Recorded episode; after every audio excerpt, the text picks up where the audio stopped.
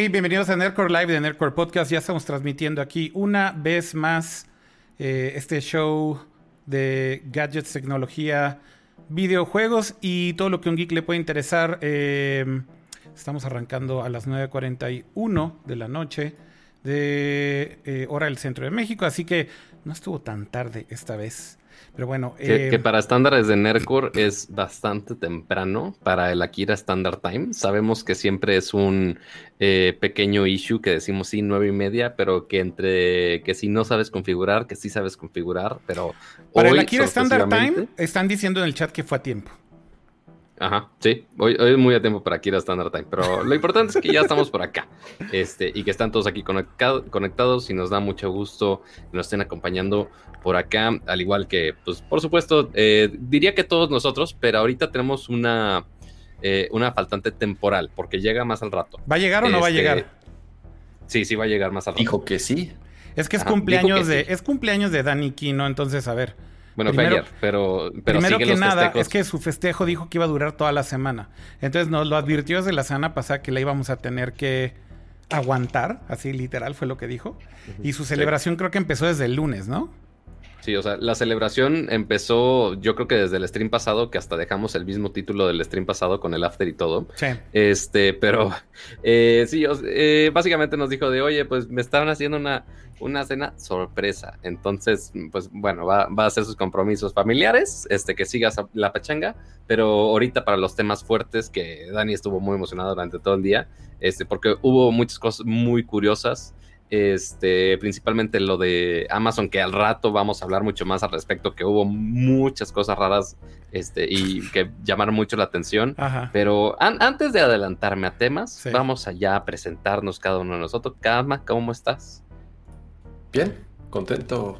Eh, esperando que Dani se una al rato, a ver si. Ya tronó tu micro, Cama. Ya tronó mi micro, de verdad. Ya, empezó a tronar el micro. No puede ser. Entonces es el, es el micro, Cama, no es el cable. Lamento decir. ¿Sabes qué? Voy, voy, a, voy a cambiarlo. En, digo, me presento rápido. Sí, preséntate rápido y ahorita lo cambiamos. Ya, ya me conocen. Y ya no truena. Eh, bienvenidos a un episodio más de Nerdcore Podcast. Y si sigue tronando, voy a cambiar mi micro en lo que. Ya no está tronando. Mira, corre corre y déjalo en el escritorio. Si vuelve a tronar, te decimos si lo cambias en caliente, en calor, en fútbol picante en caliente. Voy a, voy, a, voy a ir conectando el otro y si sigue fallando, voy a hacer el, switch fantasma. Mientras podemos poner aquí el chat para saludar a los que ya están conectados en todas las plataformas, ya sea Facebook, Twitch, YouTube, Periscope. Eh, saludos a todos los que están eh, ya por ahí. Se siente raro decir que ya no estamos transmitiendo en Mixer. ¿Eh? Se siente raro decir que ya no están los de Mixer con nosotros, acompañándonos. Nah. No, o sea, es, raro porque estamos acostumbrados de, ay, sí, los, dos de Mixer que estaban ahí, pero pues ya, ya no, ya no se puede, las, pedo. Las tres personas que había en Mixer ya no existen. Oye, no, y qué bueno que ya el, no, actualicé el tema, perdón. Ajá. Y qué bueno que ya el community manager ya puso ahí en el chat con todos ustedes, les dijo que eh, se va a tomar lista a los que, a los que pongan su light. Así que si van llegando, nada más dejen su light, siéntense, espero tengan su, su traguito. Siéntense, a gusto. siéntense este, bien. Ah, porque va a ser un show un show bastante extenso, con mucha, eh, mucha polémica de que si los videojuegos, que si las compras, que si no las compras, este, y obviamente muchos gadgets más adelante que vamos a hablar de ello. Eh, ¿Vamos a seguir el orden de los temas, Pato? Pues ya les pasé el, orden final, entonces espero, espero, espero sí. Este, porque ciertamente Dani estaba muy emocionado por Amazon, entonces vamos a esperar a que Dani llegue más tarde. Este, yo creo que para la última mitad del show, porque yo creo que sí va a ser mucho de lo que vamos a hablar de Amazon. Pero primero, tenemos muchos eh, chismes de videojuegos esta semana. Principalmente de Xbox, porque justo la semana pasada hablamos muchísimo de PlayStation, porque obviamente fue el anuncio del precio, lanzaron las, este, las preventas, eh, mucha gente ya gastó miles de pesos en comprar los juegos y demás. Y teníamos la, duda de, oye, pues qué va a pasar con Xbox, si va, si va a haber preventa, si no va a haber preventa, o cómo está el asunto. Porque eh, obviamente fue un gran tema en, a nivel global, principalmente Estados Unidos, que ya empezó la preventa oficialmente hace unos días. Y que como todos los productos que han salido en estas fechas, se hace PlayStation, se hace la eh, eh, RTX 3080 y obviamente también con Xbox, eh, las preventas han sido todo un caos. seguramente ya hay este, gente que está revendiendo la preventa a precios espeluznantes, pero este, aparte de las preventas, también tuvimos noticias grandes de los juegos de Xbox porque como un anuncio sorpresa, eh, sabemos que obviamente Xbox le está metiendo mucho al servicio de Game Pass. Ya vimos hace unos días que dijeron, oye, este EA Play también se une al paquete de Game Pass, que, ok, llama bastante la atención. Pero eh, lo que anunciaron esta semana es que Microsoft hizo una gran compra de uno de los estudios, eh, o más bien un conglomerado. Una de las compañías de, conglomerado de estudios, exacto. Correcto. Eh, y estamos hablando de Cenimax, que seguramente eh, el, nombre de Cenimax quizá no les suena tanto, pero ya si hablamos de los diferentes estudios que conforman esta empresa, ya van a decir, ay güey, si es una compra grande, porque ah, deja tú el nombre, fue una compra de cuántos millones de dólares? Billones. ¿Se acuerdan? 7.5 billones, 7.500. Bueno, los gringos a los billones recuerden que a, los mil millones de, de, que a los mil millones le dicen los gringos billón, un billón. Entonces son 7.500 millones de dólares. Fue lo que, lo que Microsoft eh, pagó por Cenimax. Y como bien dices, Pato, eh, Cenimax es un nombre que sí, definitivamente no suena mucho y no hace tanto clic con la gente, pero bueno, pues son dueños de Bethesda.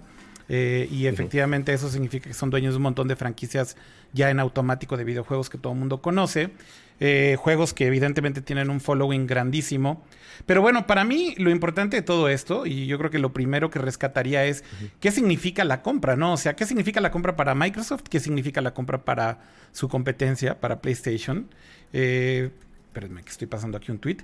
Eh, yo, la verdad es que, o sea, voy a ser muy sincero, me sorprendió, ¿eh? O sea, es algo que definitivamente no me esperaba. Yo creo que Microsoft eh, sabe que... O sea, la tienen clara en el sentido en el que la guerra está en el contenido, ¿no? Y la tienen clara en el que el que tenga el mejor contenido siempre va a tener audiencia. Yo creo que eso es algo que tanto Nintendo como Sony han probado a través de los años, eh, precisamente con sus estudios first party y teniendo tantos juegos buenos, pues evidentemente han logrado, eh, pues, posicionarse bien, ¿no? Y, lograr eh, tener una base fiel de, consumidores. Entonces, bueno, yo creo que aquí Microsoft, para mí lo que me llama la atención es que hace apenas unas semanas hablábamos de este rumor en donde Microsoft quería comprar TikTok. Eh, entonces, algo que me llama la atención es que como que Microsoft de alguna manera yo creo que quería meterse a más negocios en este momento tal vez.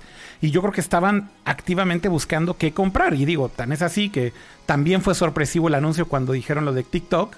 Yo de hecho aquí comenté en el podcast, güey, o sea, no me imagino por qué diablos quieren comprar TikTok. Y yo creo que en el lado de Xbox hace mucho más sentido para mí, para lo, para lo que realmente vale esto, es para Game Pass, ¿no? Eh, claramente Microsoft ya eh, nos dejó ver que su estrategia no es tanto, pues que compras una consola o no, o sea, si la compras, qué bueno, pero finalmente si vas a jugar Game Pass en una PC también les da lo mismo, si vas a comprar un Series S les da igual, mientras pagues tu membresía de eh, Game Pass, básicamente para ellos yo creo que es estar del otro lado. Y lo que significa comprar Cenimax y todo el portafolio de juegos que están comprando, pues evidentemente es llevar ese catálogo a Game Pass y darle más valor a esa suscripción. No sé, Cama, si quieres aquí agregar algo para que vayamos rotando ahí nuestras opiniones. Es, esto fortalece lo que hemos venido comentando ya desde hace rato, que la estrategia de Microsoft con Xbox es ya muy distinta a lo que había sucedido en generaciones anteriores, principalmente compitiendo con, el PlayStation. Nintendo sabemos que medio se cuece aparte, Nintendo siempre ha seguido su mismo caminito. Nintendo nunca ha competido como tal en los últimos años ni con, ni con Sony ni con Microsoft. Digamos que ellos tienen su mercado y ellos tienen su forma de funcionar y cómo explotan sus franquicias y cómo explotan sus personajes y eso les funciona a la perfección, ¿no? Digo, si tuvieron ahí un, medio tropezón con el Wii U, pero con el Switch pues prácticamente eh, corrigieron todos sus errores y hoy en día pues se va a convertir en la consola más eh, vendida de Nintendo en su historia. Ahora, pero, a, diferencia de lo que sucedió en las generaciones anteriores con el PlayStation 3 y el Xbox 360 y después con el PlayStation 4 y el Xbox One, ahorita Microsoft de cierta forma entendió que tiene que tomar una estrategia muy distinta si es que quiere ya no sé si llamarle competir, porque como tal, creo que ya las, las tres diferentes consolas, hablando de PlayStation, hablando de Nintendo, ahorita con el Switch y, Xbox en el futuro, cada una va a tomar un camino distinto. Mm. Sí, en algún momento el consumidor como tal va a tener que elegir una u otra. Digo, eh, eso, es evidente. Y sí, en algún momento quien venda más consolas va a presumir que vendió más consolas. Pero aquí es donde está la diferencia. Sony lo que quiere vender es consolas para jugar las exclusivas de PlayStation y para jugar sus grandes eh, franquicias. Ellos te dicen que necesitas comprar el PlayStation 5. Y Microsoft lo que dijo es, a mí lo que me interesa es vender eh, Servicio. servicios y a mí lo que me interesa es que te suscribas a, un, a una plataforma en donde vas a tener un chorro de juegos y vas a poderlos jugar en la plataforma que se te antoje. Si nos quieres comprar un Xbox, bien, la experiencia de juego va a ser muy buena y va a ser, ellos dicen que va a ser la mejor experiencia para acceder a su librería, es a través de un Xbox. Pero si no lo quieres comprar, no, no, no importa, no, no nos afecta mucho, porque lo que te ofrecemos es que por 15 dólares al mes, que creo que es, oh, no, ya quedamos que subió a, a 19, no me acuerdo cuánto va a costar Game Pass y Ultimate, no sé si ya cambió el precio, por Ahorita lo checamos en pesos mexicanos. Exactamente, sobre todo porque cambió el precio hace poco. Van a integrar Xcloud, van a integrar Xbox Live y además van a integrar Game Pass, que son todos estos juegos que no solamente son de los first party, de los que Microsoft ya tenía, sino que también de todos estos estudios que han ido comprando, más otros third party que se han sumado poco a poco a esta librería. Entonces, Microsoft como tal es eso, está apostando a tener el mejor servicio en línea que existe para acceder a una gran cantidad de juegos. Entonces, eh, ¿cuál fue la última? Eh, ahorita con, esto, pues lo único que está haciendo es reforzando esa estrategia, comprando uno de los estudios más grandes. Yo creo que es de las noticias más importantes en el año, si no es que la noticia más importante en el año que se, que se da en la industria de videojuegos. Número uno, por la, por la cantidad de dinero. O sea, para que se den una idea, es más del doble de lo que pagó Disney por Star Wars. Ya ni siquiera oh, hablemos del famoso billón de dólares de Instagram. ¿Se acuerdan cuando nos, nos escandalizamos de la compra de un, billón de dólares? Exactamente, y utilizábamos, ah, lo compró por un Instagram, lo compró por dos Instagrams cuando empezaron a mm. subir. Lo compraron por dos Star Wars. Exactamente, ahorita ah. lo compraron exactamente por dos Star Wars. Y son un chorro de juegos que la verdad tienen una gran cantidad de seguidores. Fallout, Doom, Devil Within, Wolfenstein, Dishonor, eh, The Elder Scrolls. Y, o sea, para los, que no estaban familiarizados con, con, Bethesda, que tiene una gran cantidad de juegos ahorita mientras Kama cambia su micro porque ya, ya empezó a, sí, ya tronó mucho. empezó a decir que ya empezaron a decir que oye estás al lado de una fogata ya, ya tronó mucho Kama. pero entonces de Bethesda nada más consideramos obviamente toda la serie de Fallout este, independientemente si el, el, Fallout 76 les gustó o no, pero sigue siendo una de las franquicias más grandes. Eh, Oblivion, obviamente, Elder Scrolls Online, de parte de Cinemax Online Studios, este, inclusive todos los fans de VR, para este, todos los fans de Wolfenstein y de Doom y de Quake, este, inclusive, inclusive también el último Doom, pues también es parte de ID Software, que es parte de Cinemax, entonces también Microsoft también eh, compró esa parte. Arkane Studios, que hizo los juegos de Dishonored y Dishonored 2. También eh, Prey. ¿Qué otro juego me falta de aquí? Evil Within. Eh, 2. O sea, hay, muchos juegos este, de, estos estudios, pero principalmente de Bethesda y, Fallout y Doom y ID, Software que hace Doom. y todos esos juegos, pues, ok, sí, sí tienen mucha importancia. También está, estuvo raro por el hecho que uno de estos estudios está haciendo juegos exclusivos para PlayStation, ¿no? Ajá, de hecho, de hecho eran dos juegos, dos juegos exclusivos. Eh. O sea, aquí una, una de las primeras cosas que sucedieron fue en el momento en el que se anuncia la compra, pues obviamente los fans de PlayStation pusieron el grito en la cielo, en el cielo, ¿no? Este, porque pues lo primero que dicen es, güey, que ahora voy a tener que tener un Xbox y pagar Game Pass para jugar todo lo de Bethesda. Y pues digo, por lo pronto, lo que sucedió eh, con, esta compra fue que salió Phil Spencer, eh, que es el jefazo ahí de Xbox, a decir, a ver, vamos a honrar por lo pronto eh, dos de los juegos que están programados como exclusivos por un tiempo. Ojo, estos juegos, uno es Deathloop y el otro es Ghostwire Tokyo. Los dos eran exclusivas temporales. Entonces también. Y lo super presumieron en los últimos trailers, en los últimos eventos de PlayStation. Claro, porque eran, eh, eran exclusividades temporales. Entonces también, vamos a ser sinceros, pues, o sea, no está mal que lo hayan puesto así, porque a final de cuentas sí lo están. Si quieres jugar esos juegos ahorita, los vas a tener que jugar en Play. Y entonces lo que dijo Phil Spencer fue: vamos a honrar eso. Y yo creo que esa es una muy buena movida, porque si de la noche a la mañana dicen, ¿saben que este, esto ya es nuestro? Bueno, de entrada no podrían no honrarlo, ¿no? Porque seguramente hay contratos con PlayStation y... O sea, no es como que puedan decir así nada más de la noche a la mañana, este, oigan, ¿qué creen? Que, que ya no son exclusivos, eh, los vamos a quitar. Oye, Cama, ¿te saliste o algo así? Sí, creo que hizo referencia malamente. Ya, ya, ya. Pero pero sí, estuvo raro eso, pero bueno, al menos aclararon que al menos el juego, los juegos que sí está desarrollando esos estudios que sí van igual van a estar disponibles para PlayStation y, sí van a tener esa exclusiva temporal y obviamente eventualmente va a llegar a Xbox y seguramente a Game Pass y cuando ya eventualmente salgan más juegos de esos estudios, eventualmente van a llegar a, Game Pass casi de inmediato para que todo el mundo lo pueda disfrutar. Esas son de las grandes ventajas de, Game Pass que de los estudios propios de Microsoft eh, están poniendo los juegos básicamente desde día cero ya en, disponible en los servicios, porque eh, en las últimas semanas, bueno, más bien todo el tiempo hemos estado con la duda de, oye, pero pues qué pedo con los con los juegos exclusivos de Xbox, qué pedo, qué pedo, qué pedo, dime, dime. Perdón, Pato, esos, esos juegos que ya tenían firmados como tal, ya, ya confirmaron que sí iban a salir. O sea, ellos ya tenían ese compromiso y van a eso, eso dijimos mientras sentabas. Ah, perdóname. Sí, es que estábamos. ya, hablamos de que Phil Spencer dijo que va a honrar su palabra. Y yo lo que decía es que más que su palabra, seguro hay hasta contratos con PlayStation. Entonces no es como que pudieran salirse con la suya. Lo que, lo que dijo Pato después, Kama, fue que esos juegos van a llegar eventualmente a Game Pass. Es un hecho, güey. Este. Ah, entonces, o sea, ya, ya hay que decirlo como es. O sea, si, si hoy en día estabas diciendo, ay, quiero jugar Ghostwire Tokyo te esperas unos seis meses y seguramente lo vas a tener en Game Pass, ¿no? Este, entonces, e, eso yo creo que ya está planchado. Aquí lo que, lo que realmente me sorprende es, o sea, para que sea una idea también de la escala, ¿no? De, de, PlayStation y Xbox. Todo el año de PlayStation, o sea, este dato se me hizo muy interesante. Todo el año de PlayStation, el año fiscal anterior, generaron 2 mil millones de dólares de utilidades, ¿ok? Madre santa. Todo el año fiscal, güey, ¿ok?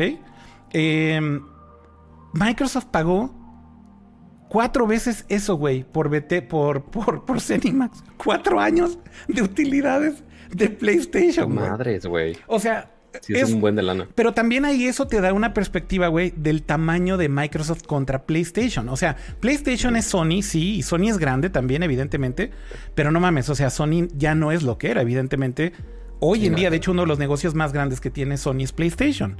Pero aún PlayStation siendo lo grande que es, cuando haces nada más esta comparación del número de todas las utilidades, insisto, de un año entero, y lo que pagó Microsoft por una compañía, güey. O sea, por una compañía de obviamente un chingo de estudios, pero, pero que básicamente son ocho veces esa utilidad. Dices, güey, Microsoft es enorme, güey. Y obviamente se la están jugando durísimo con, con Game Pass. O sea, Sony y Nintendo, creo que la fórmula que han repetido una y otra vez, que les ha funcionado, que es tener tu consola, tener tu librería de juegos, con juegos muy buenos y demás. ¿Cuánto tiempo va a funcionar eso, güey? O sea, para mí la duda es esa. ¿Esto va a ser así para siempre? ¿O realmente la apuesta de Microsoft de hacer este Netflix de videojuegos, pues se va a convertir en el futuro de los videojuegos, güey? Eso creo que es lo que aquí ya está en juego, ¿no?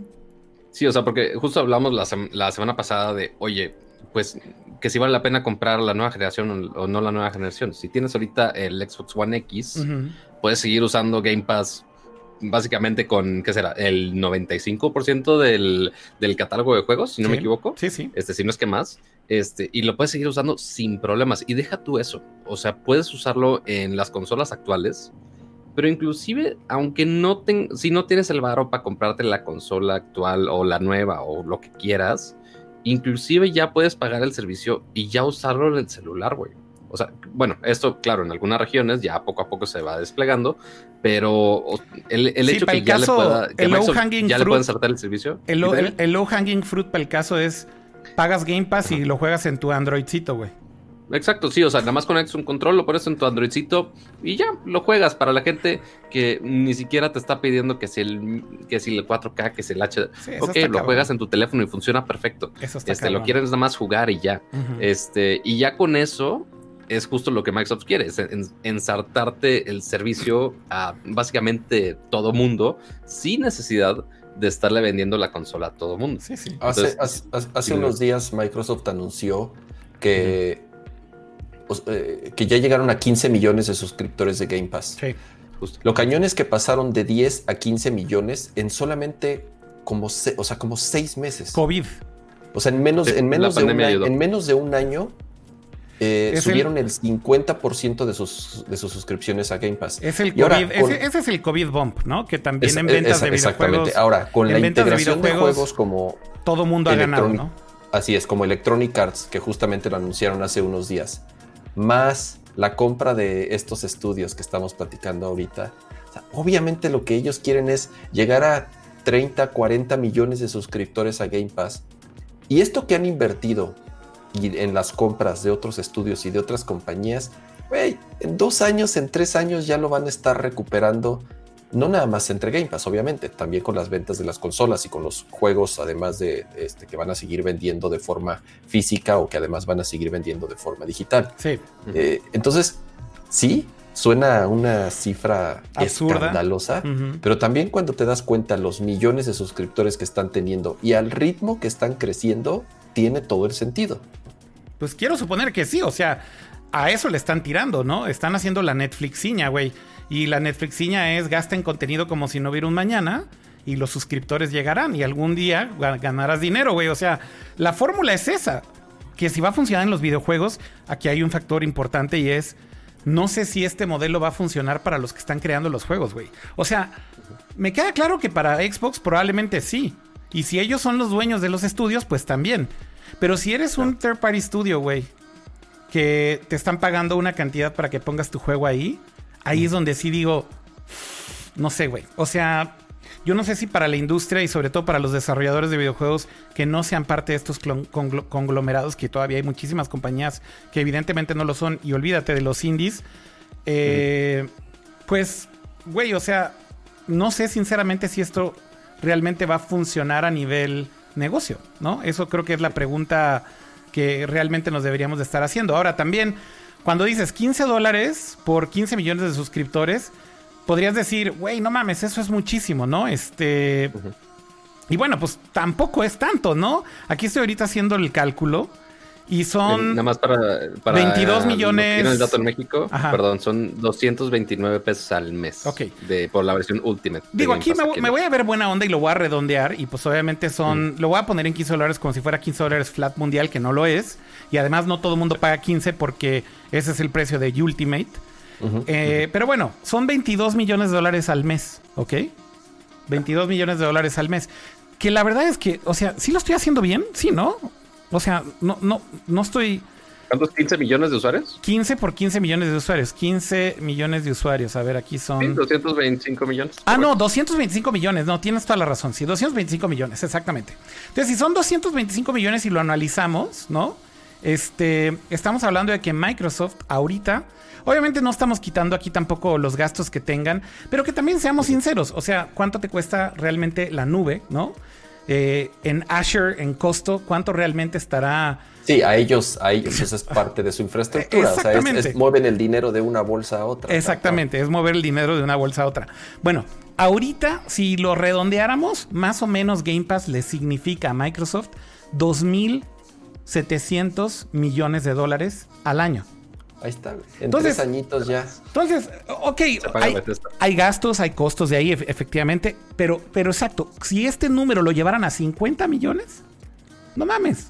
O sea, están, están, están ya eh, evidentemente pagando la fiesta y por mucho, güey. O sea, Obviamente de ahí también le tienen que dar un revenue share a los que están poniendo el catálogo de juegos y lo que quieras.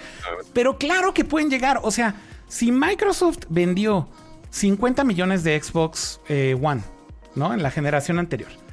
Y ese mismo número lo, lo, convirtiéramos en Game Pass, en suscriptores de Game Pass, ya chingaron, güey. O sea, claro que hace sentido pagar lo que pagaron por Cenimax. Claro que hace sentido eh, poner eh, lo que antes se llamaba Xcloud, que ahora es nada más eh, game streaming de, Game Pass Ultimate o de Game Pass, en todos los pinches servicios y plataformas y devices que quieras. Juégalo en Android, como dice Pato, juégalo en, en tu pinche Chromebook o donde quieras, güey, vale madre. O sea, págame mi membresía y ya, tienes acceso a toda esta librería. Entonces, güey, claro que se justifica, ¿no? Ahí es donde te das cuenta que sí hace todo el sentido. Y además, eh, yo estoy seguro que habrá algunos juegos que a fuerza llegan a PlayStation. O sea, yo no, yo no veo que el nuevo Elder Scrolls o el nuevo Doom o el nuevo. Dejen de llegar a Play. O el nuevo Fallout. Claro, porque son juegos que de todos. Mira, yo ya no tienen sé, asegurado.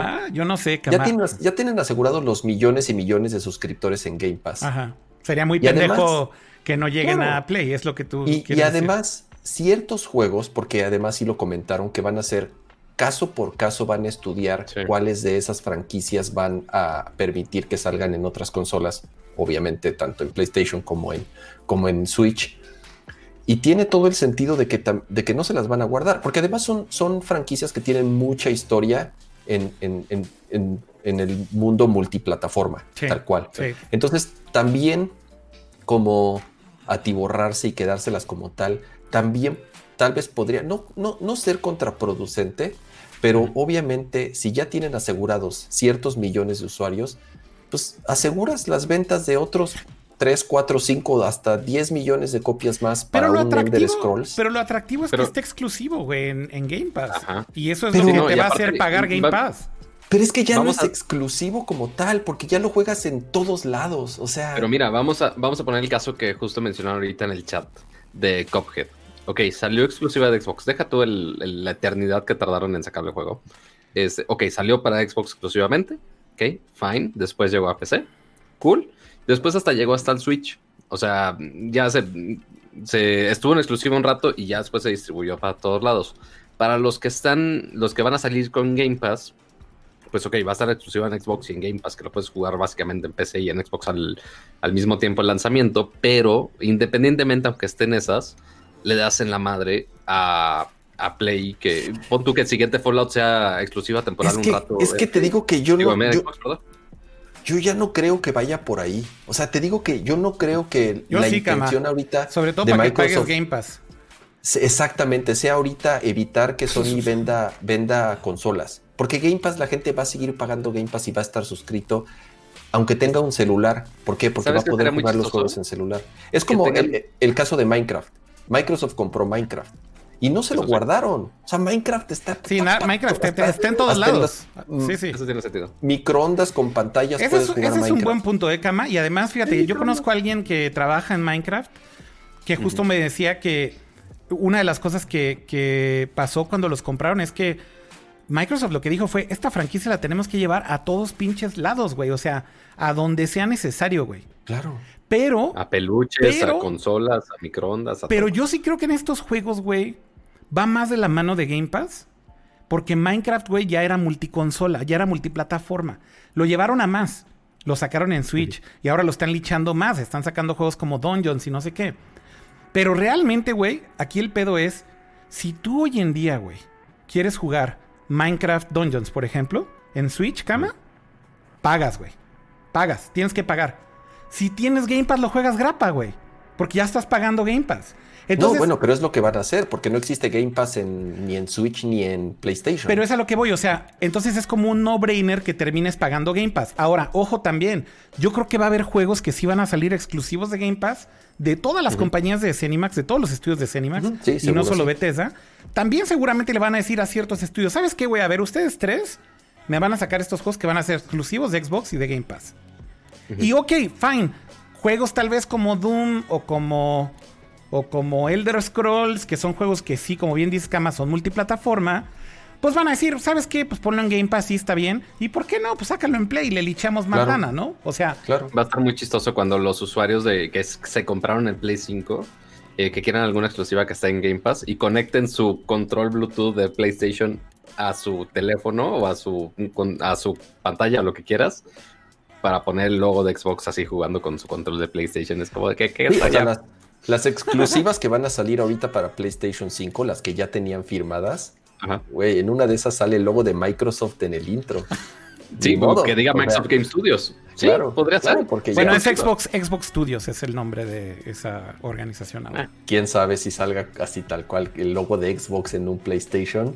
Estaría muy cagado. Muy, muy, muy, Mira, PlayStation no es tan ajeno a esto y tal vez la única razón por la cual eh, te doy la razón en ese sentido, Kama, es que PlayStation, por ejemplo, ahorita lo está haciendo con sus exclusivas de PlayStation, sacándolos en PC, ¿no?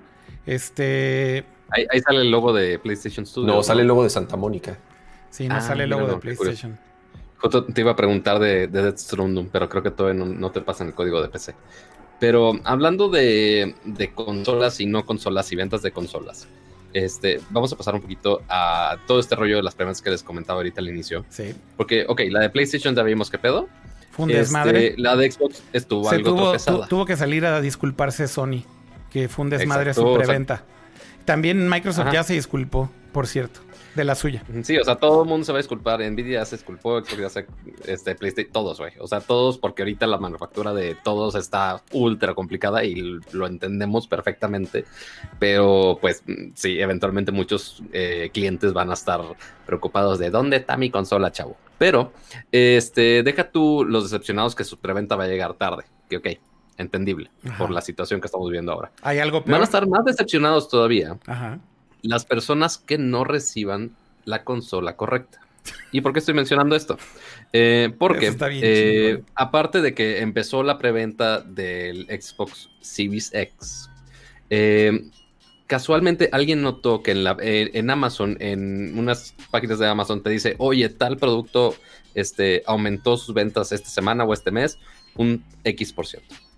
Y casualmente, el Xbox One X, el Xbox One siendo la consola actual, aumentó en ventas un 747% de ventas. Sí. Eso significa que un chingo de gente está comprando la consola anterior justo cuando empezó la preventa de la consola nueva. y muy seguramente mucha gente equivocándose de consola. Todo era, todo ya estaba en el plan. Dicen, dicen en el chat que esa nota, que esa nota es mentira, pero no, no es mentira. Sí salió en un chingo de sources como. No, lo puedes checar en Amazon Gringo. Luego, luego también dijeron, no, es que este que porque Amazon lo rankea de no sé qué forma. Hubo varios medios que le hicieron seguimiento y no, ni madres. O sea, sí subió las ventas del Xbox One X, güey. Es real. Y eso no puede ser, güey. Eso no puede ser con una consola de siguiente generación a la vuelta de la esquina, más que por pinche error de la gente, güey. Más que por pinche error de la gente. ¿Te, digo algo? dice, dice Alberto, a ver, dice Alberto, dice Alberto que ya lo desmintieron, güey. A ver, ¿quién lo, ¿quién lo desmintió? Vamos a buscar. Quiero buscar a ver si sí hubo ahí como alguna, algún development de eso. Te digo algo, mi primera impresión sobre de esa nota fue que la gente se, se desesperó de que no consiguió un Xbox nuevo y que dijo, pues al fin es lo mismo y terminó comprando la otra. Esa fue la impresión que yo tuve al principio, o sea, no de que se hayan equivocado, sino que por frustración de que no consiguieron la nueva, fue así de, ay, pues ya dijeron que voy a poder jugar los mismos juegos y compraron el Xbox One X. A ver, aquí hay, un, aquí hay un update, ¿eh? espérense. A ver, dice, Clarify. Eh, el 747% representa eh, las ventas del Xbox One X en Amazon. No, eh, ah, en, Amazon, pero dice en los sales charts. En los sales charts. No growth in unit sales. O sea, no es que se haya incrementado 747% en unidades vendidas, sino en sales charts. Esa es la distinción. Pero ojo, a ver, o sea, sí pasó. Nada más hizo la distinción. Sí, pero aumentó como quiera en, en el Samsung y ya con eso ya es bastante. Sí, o sea, de todos modos, si subió en el ranking, o sea, los charts es el ranking de ventas. Si subió en el ranking de ventas, de todos modos, hubo incautos que sí lo compraron, güey. O sea, al final del día eso es lo importante, ¿no? Este. Pero bueno, pobres de esos perdedores, ¿no? O sea, también. Y que eso lo discutimos. Les va a llegar. Lo pronto es que les llegó, porque dicen, va a ser una Navidad muy triste. No, no. Ya les llegó, porque ya. Muy ya está a la venta. Ya les llegó al siguiente día. Así de, ¿qué pedo? ¿Por, qué, ¿Por qué me llegó esto? Y yo. el punto también, el punto también creo que con esa noticia es que, a ver, o sea, aunque hayan sido miles nada más, o sea, nada más. O sea, la realidad es que el nombre de los pinches Xbox es terrible, güey. Estaba la otra nota ahí hace dos semanas, esa que decía que, que los juegos de Xbox Series S no van a correr los juegos optimizados para Xbox One X. Y todo el mundo estaba así de, ah, mi cabeza. Así de, ¿de qué hablan? o sea, güey. Sí, no, es, un pedo. o sea, y desde que anunciaron el nombre dijimos, güey, esto va a ser un cagadero y sí va a seguir siendo un cagadero hasta que ya todo el mundo se olvide de la generación actual de consolas. Porque ahorita sigue siendo un dolor de huevos el diferenciar y explicarle de no, no, no. La que es Series X es la nueva. Los Xbox One X son los anteriores. Pero, pues bueno, Microsoft siendo ah, Microsoft. Y ya habíamos dicho también que cuando vaya el papá hacia Liverpool a comprar este el Xbox y diga, vengo por el Xbox S, el Serie S. Pues le van a dar cualquier Series S, güey, el viejo, y se lo va a comprar, güey, en Navidad al hijo. No, el, Xbox One es, no le puedes decir Series. No, no, porque él, no sabe, él no sabe que es One. Él no sabe, es un papá, güey. A ver, es un papá que no sabe que hay One y Series S, güey, y su puta madre, güey. O sea, no sabe, güey. El señor no sabe, güey. Él nada más se acuerda que le dijeron algo del Xbox S, güey. O el Xbox X, güey. Y no, me, dijeron, que ese de ahí. Ese, es el más barato, DMS. DMS, DMLS. A ver, ¿y por qué ese está más barato que el otro ese, güey? No, pues deme el más barato, güey. Exacto. O sea, no mames. A ver, ¿cuál está más, barato, el S o S? Van a aplicar la de deme la Oxo, por favor. El Oxo. Deme la Oxo. Van a aplicar la del deme la Oxo. Entonces, Oye, ajá. Hubo, hubo, hubo algo interesante y yo no sé si ya hay alguna postura o tal cual. ¿Cuál fue la respuesta de la preventa fuera de Estados Unidos. Habían anunciado. Sold out. O sea, fue sold out. Pero por, pero por ejemplo, en México. Del Xbox dices, ¿no? Del Xbox, así es. Pues se supone que se acabaron el, la location de. Ah, bueno, en Estados Unidos pasó exacta. O sea, hubo muchísimas quejas de lo de PlayStation y sí salieron a pedir disculpas y lo que sea. Pero las del Xbox estuvieron igual. O ah, fue un desmadre también, ¿no? Por más anunciado que estuvo y por más, entre, entre comillas, organizado y por más planificado, pasó exactamente lo mismo. Se cayeron los sitios, los bots arrasaron con las preventas, la gente no podía pagar, la gente no podía agregar el producto a su carrito. Pasó exactamente el mismo cagadero. Entonces, igual, eh, ya están eh, madres de que no hubo suficientes. Eh, Oye, por cierto, a México nos abrieron, ¿no? Al final. Es lo que, es lo que te iba a decir. ¿Qué pasó? Porque, porque hasta donde yo sabía, también en México iba a tener la misma fecha de la preventa. Pues Entonces, se suponía. Yo. Porque en todos lados anunciaban una fecha. Este, si no me, si no me equivoco, era el 10 de. O sea, de lanzamiento, ni siquiera la preventa. Eh, que si no me equivoco, que es 10 de noviembre, la fecha de lanzamiento. Este, y en todos los anuncios de Xbox México eh, mencionaban la fecha. Sí. Pero ya después, en un punto de esta semana, eh, ya desaparecieron la fecha de todos lados. O sea, ya en las nuevas publicaciones ya no aparece tal fecha. Está muy raro. Y además el Twitter, y además el Twitter de Xbox se está haciendo súper pendejo desde hace días. O sea, porque pasó la preventa y el único tweet que hicieron, o sea, relacionado a lo de la preventa y la fecha de lanzamiento, es del 21 de septiembre y lo voy a leer tal cual aparece el tweet. Eh, o inclusive es más, lo voy a copiar aquí en el URL para que lo ponga aquí en pantalla y todos lo puedan ver. Ándale, mira, aprovechando que tenemos la producción para hacer todo esto. Producción este Super Pro SADCB. Tras. A ver. Ya, es sociedad anónima, caray. Sí, ya es sociedad anónima. No, aquí está la, encuesta del camaleón, pero a ver, déjame poner aquí el, el tweet. Mira, dice, eh, Xbox México tuiteando el 21 de septiembre. Es el último tweet que han mencionado acerca, algo acerca de la preventa y del lanzamiento del Xbox en México. Eh, y esto se los estoy leyendo el 24 de septiembre, es decir, tres días después. Dice, Xbox, Series X y Xbox eh, Series S están por llegar y estamos finalizando los detalles para iniciar con las preventas. Estén pendientes. Y luego, ojo, aquí hay una distinción importante. Las consolas llegarán en noviembre. O sea, aquí creo que lo que están por lo menos asumiendo o tratando de calmar ahí las aguas es, a ver, güey, ni les hemos dicho la fecha Y la preventa, ah, bueno, y, y, abajo dice, la preventa no comienza el 22. Es decir, el 22 en México no hubo preventa, pelaste bola, o sea, no hay para México. Entonces, si estaban preocupados porque, oh Dios, ya pasó la preventa, no, no pasó nada, no ha habido preventa en México. Pero confirman que las consolas van a llegar en noviembre. Yo lo interpreto como que a lo mejor... No dicen el día, cama, pero yo lo que lo interpreto es como, igual y viene con dos semanas de retraso para México, pero van a llegar en noviembre. Entonces también no se me hace tan grave, güey. Sinceramente no se me hace tan grave. Pero ¿sabes por qué sí podría ser grave? Porque si, si llegara la fecha original del 10 de noviembre, ok, queda perfecto con Buen Fin en México. Sí, y, saldría además antes que el PlayStation 5. Posiblemente. O sea, esa es una. O sea, una que llega antes del Play, dos, cuestión del buen fin. Si llegan muy a finales de noviembre, se les va el buen fin y pues ya la gente ya está más gastada, ya no está tan dispuesta a soltar tanto varo, etc, etc. Puede haber muchas cosas. La otra teoría es eh, un ajuste de precio. Yo, yo, eh, eso es lo que yo pienso.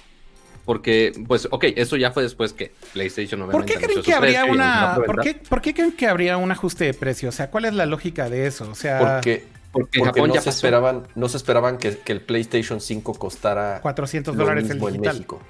Yo estoy seguro que, como todos nosotros, nadie nos esperábamos los precios del PlayStation 5 en México, ya ni se diga de la versión digital que es más barata, ya lo platicamos. Y ojo con que en Japón además sí ajustaron el precio ¿eh? del Xbox. Lo bajaron. Ya lo hicieron. lo bajaron después del anuncio. Ya lo hicieron. Entonces también no es una locura decir que probablemente lo ajustarían en México, güey. Sí, sí. ¿A tiene... tanto lo van a ajustar? No lo sé. Pero, o sea, pues, es, una muy difícil. A ver, o sea, porque... si, si ya lo hicieron en Japón, habiendo anunciado... Ay, qué güey. Si ya lo hicieron en Japón, habiendo anunciado eh, el precio ya en público y demás, ¿por qué no lo harían en México? O sea, es probable que sí dijeran, ¿sabes qué? Bájale de huevos, güey. Bájale de huevos, bájale el precio. O sea, no hay de otra. Y yo creo que sobre todo al S, güey. O sea, yo creo que el S, porque ahí lo que está diciendo Neo, Neoka19 en YouTube, que dice el PlayStation 5 de 399 le rompió las piernas al Series S, es lo que hablamos la semana pasada cuando hablábamos de los precios de PlayStation. En serio, el Series S, que en la cabeza de Microsoft sonaba increíble, porque es Next Gen, pero más barato y 300 dólares y lo que quieras, cuando pinche Sony dijo que el Play, el Play 5 digital vale 100 dólares más, le rompieron su madre, güey. A ese le al, ese le rompieron su madre. Porque son 100 dólares más. Es un juego, güey. O sea, ya la diferencia de precio es muy poca, güey. Muy poca, güey. ¿No? Sí, y no estás, y, lo que platicamos, no estás sacrificando absolutamente nada. Estás comprando, comprando un PlayStation 5 completo de features. Tal cual, o sea, no está rasurado, no es que no soporte 4K, no es que tal cual es exactamente lo mismo. Y además con un tera de memoria, siendo que el S tiene la mitad. Y ahorita vamos a hablar justo de las expansiones de memoria, porque también Microsoft lo está presumiendo mucho que, pues sí, es una de las funciones que tiene. Obviamente. ¿Es cierto el precio en México? Sí, es cierto el precio. Es cierto el precio. Es neto. a ver, vamos a, ver. vamos a hablar de, qué está pasando con esto. Este, bueno, tenemos que, uno, tenemos que esperar a ver si Xbox actualiza precios, fechas de preventa y demás. Ya los mantenemos al tanto lo más posible. Pero también algo que dejó mucho de qué hablar para el Xbox es que ya anunciaron estas tarjetas de memoria, estas son SSDs, los discos duros, son SSDs. los SSDs que conectas en la parte de atrás del Xbox para naturalmente expandir la memoria. Mira lo que dice el título abajo. Más juegos. Mira lo que dice el título Cama y Pato. Vean, vean para qué. E, ese es el título correcto de lo que vamos a hablar ahora. Los precios del SSD de Xbox son ridículos. Porque esto es una tarjeta de un terabyte de, hecha por Seagate. Este que está optimizada para que puedas conectarla directamente al Xbox. Entonces, el precio en Estados Unidos de esta SSD es de 220 dólares. 220 dólares. Que, ok, consideran, ya si lo comparas con el precio de, la consola, por ejemplo, del, Xbox Series S, es 350 dólares y 220 dólares por un tera de memoria. o sea, es casi, es un poquito, bueno, casi igual al... El pedo más de la mitad de la consola. El pedo Solamente por un más de, Yo creo que aquí las dos comparaciones, Pato, que hay que hacer es, o sea, una, la que estás haciendo, ¿no? O sea, el Xbox, si te lo compras en Estados Unidos, cuesta 300 dólares más impuestos. El pinche SSD vale 220 dólares más impuestos. O sea, estás pagando casi otro pinche Xbox, güey. Correcto. O sea, no mames. o sea, 100 dólares menos nada más por la memoria. O sea, güey, soy el GIF de John Travolta, güey. O sea, ¿qué pedo, güey? ¿Qué? Luego, luego, güey, luego, luego, la peor comparación es cuando lo haces en pesos, güey. Sí, porque ya anunciaron el precio oficial en, en pesos. En México. ¿no? O sea, no, en no es México. como conversión. Ajá, Sí. O sea, la- el precio en México de lista, El al menos en precio lo que sugiere del Xbox. SSD del Xbox en México de un terabyte son 7,999 pesos, güey. No, no mames. no el Xbox ser. Series S cuesta 8,499 pesos, güey. Y la diferencia son 500 pesos, güey. O sea, ¿cómo es? ¿Cómo? ¿Cómo? Alguien en Microsoft, güey, no está haciendo la chamba, güey, o la está haciendo muy mal, güey. Pero ese precio lo habrá puesto Seagate o lo habrá puesto Microsoft. Microsoft, obviamente, güey. Porque es un accesorio de ellos, es Me da oficial. risa porque No mames, güey. O sea, ¿cómo, güey? son de esas Y- cosas y- que en, en- en Apple es medio común escucharlo así, así, esos, esos precios de accesorios. Las rueditas de la. Mac Pro, ¿no? Exactamente, de que 500 escuchas, pedo, dices, puta, ¿cuánto cuesta, ¿cuánto cuesta esa correa del reloj? ¿Por qué cuesta esa correa más cara que el reloj? Ya sabes, pero, pero eh, en Apple... Sí, en de hecho, de hecho, sí hay correas más caras que el hay Watch. correas más caras Sí, que el. Apple Watch, Sí, exactamente. sí, sí. Pero en Apple, pues no sé, di- digo, llevan 30 años haciéndolo, es, es, es, es normal. Esa es la justificación, güey, que llevan 30 O sea, años no estoy haciéndolo. diciendo que esté bien, a lo que voy es, estamos Ay, acostumbrados a que pasen esas cosas, Ajá. tanto que ya no son noticia. Pero, güey, 8 mil pesos una memory card, porque para mí No, es una no es memory, una memory card. card, eso es- no, eso es, es un SSD, güey. A ver, también hay que ser No, justos. a ver, ese, ese, ese- eso, y eso es un, es. SSD, y además es un SSD, güey, que eso es es un NVMe, es, SSD es un que se NVMe conecta como.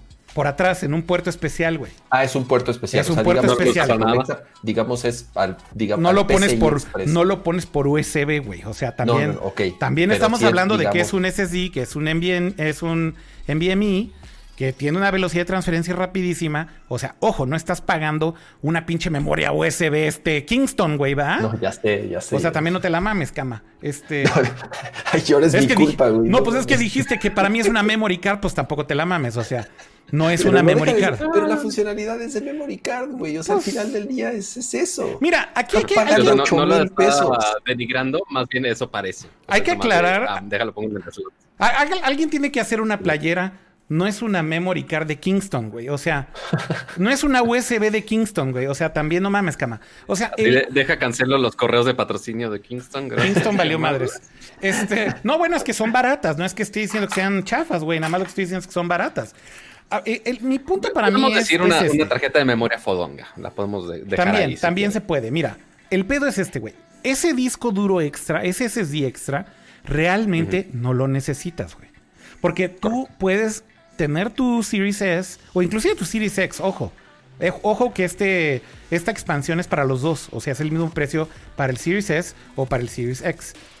Pero realmente tú, o sea, el management en el, en el Xbox Series S, porque es digital, que esto va a ser un problema también en el PlayStation eh, 5, evidentemente, aunque tiene un poco más de storage. Creo que va a tener, ¿cuántos son? 890 gigas, creo, ¿no? Sí, le quitan lo del sistema operativo Exacto. más no sé qué otras cosas. Exacto. Em, el, el- el tema con las consolas digitales es que sí tienes que hacer management de tus juegos. Y con los downloads de los juegos de 50 gigas, 100 gigas por juego, pues te van a Y caber... con Warzone de 200 gigas. Ajá, pues te van a caber tres o cuatro pinches juegos. Ese es el problema realmente. Entonces, lo impráctico de estas consolas digitales es que necesitas hacer management, pero aquí mi punto es, si le enchufas un pinche disco duro por USB 3.1, o sea que es lo suficientemente rápido, no es ultra veloz, no, no es ultra veloz, pero nada más para estar moviendo tus juegos de un lugar a otro, bueno, pues sí es una monserga, porque tienes que estar, a ver, ¿cuál voy a jugar? No, pues con este. extra. Y entonces, pues órale, lo vas a tener que copiar y, y quitar el que no, y luego lo vuelves a mover y demás. O sea, eso es un desmadre, sí, pero no tienes que comprar el pinche disco duro oficial, el Sí, SSD le, oficial le de Xbox. quitas todo el encanto y la, practi- y la practicidad este, tecnológica Pues sí. de estar teniendo tu librería digital. Y la carga instantánea y la chingada, ¿no? Claro. Sí, o sea que, que algo mencionó PlayStation que sí tiene soporte de los discos duros, los puedes conectar por USB y sin problema, ya tú decides si puedes, inclusive hasta un SSD externo que lo puedes estar conectando ahí a la consola y también sin problemas. Yo, por ejemplo, ahorita con el PlayStation 4 que me prestó Akira, pues ok, Akira tiene su, su Play 4 atiborrado de juegos este, habidos y por haber. Ajá. Entonces, obligatoriamente todos los juegos los estoy teniendo que instalar un disco duro.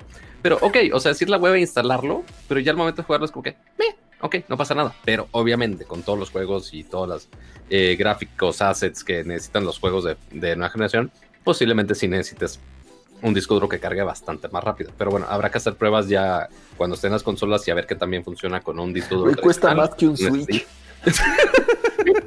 bueno, ¿Cuánto, vale, ¿Cuánto, vale, el Switch, güey, hoy en día en México? O sea, pues ¿cuál, es el precio? lo andas consiguiendo en 5 mil. No mames, es que, güey. 4 mil 900, 5 mil 500, Mira, los SSDs, caro. en defensa de Microsoft, los SSD NVMe son caros. O sea, hoy en día. Pero no 8 mil pesos caros. Pero son, o sea, es a lo que voy. Cuestan 190 dólares en Amazon, güey.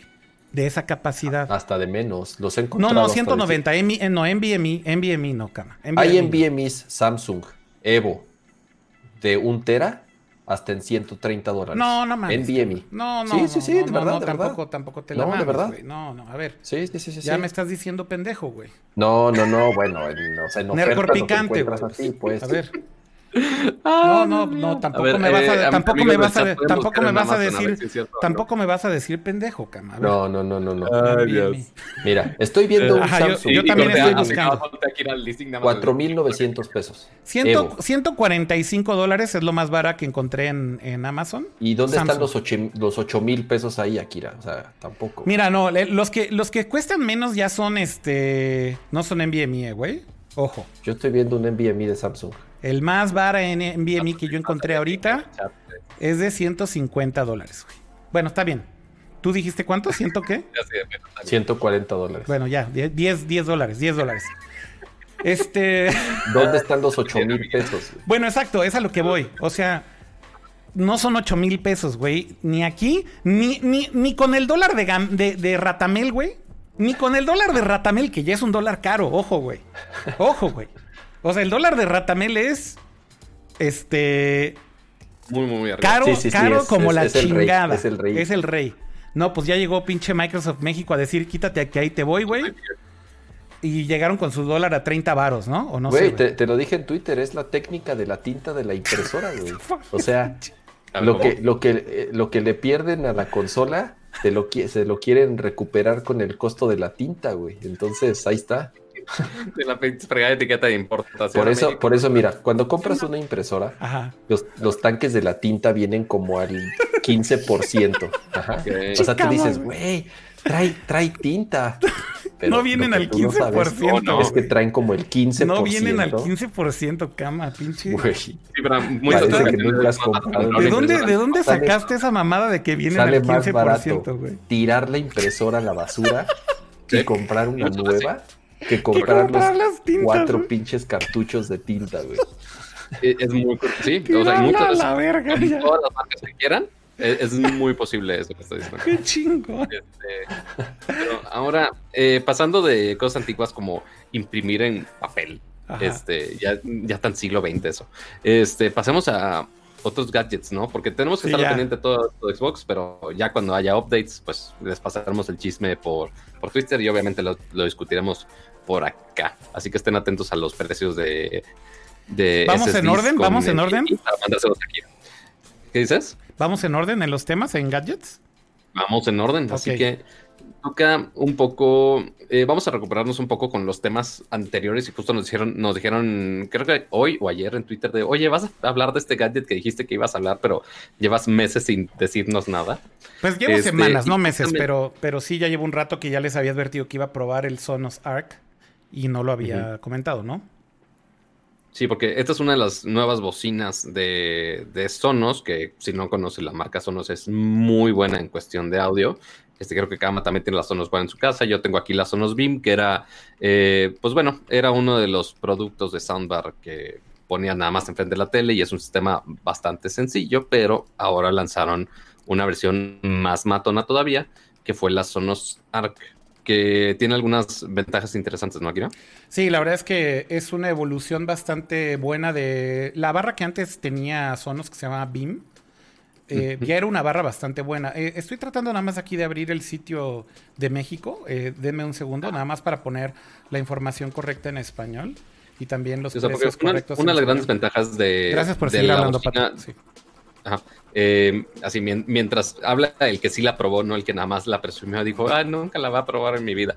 Este, esta bocina eh, tiene, en vez de ser un diseño plano y que nada más es un rectángulo que apunta para enfrente, eh, cambiaron el diseño a que fuera como cilíndrico, un poquito más redondeado en la parte de arriba, porque no solamente están bocinas haciéndote hacia enfrente, que obviamente es un arreglo de varias bocinas, pero el chiste aquí es que también incluyeron unas bocinas que van hacia arriba. Entonces, aquí lo que la gran ventaja es que nada más esta barra, o sea, no necesitas nada más.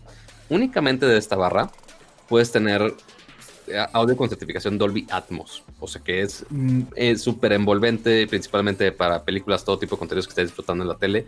Bueno, supongo que también lo probaste en juegos. También en juegos, este, y, que, se adapta a, todo tu cuarto, porque también creo, bueno, no estoy 100% seguro, pero también agarraron algo de la tecnología del Sonos Move, ¿no? Que detectan con el micrófono, ya detectan el ambiente y adaptan. Sí, lo de True, true, eh, true, Play, eh, que es lo de la calibración. Pero bueno, eh, vamos empezando nada más por decir, a ver, la barra es una barra premium. O sea, definitivamente el precio, si la comparas con otras marcas, hay que decirlo, a ver, la Sonos Arc cuesta 19.999 pesos en México.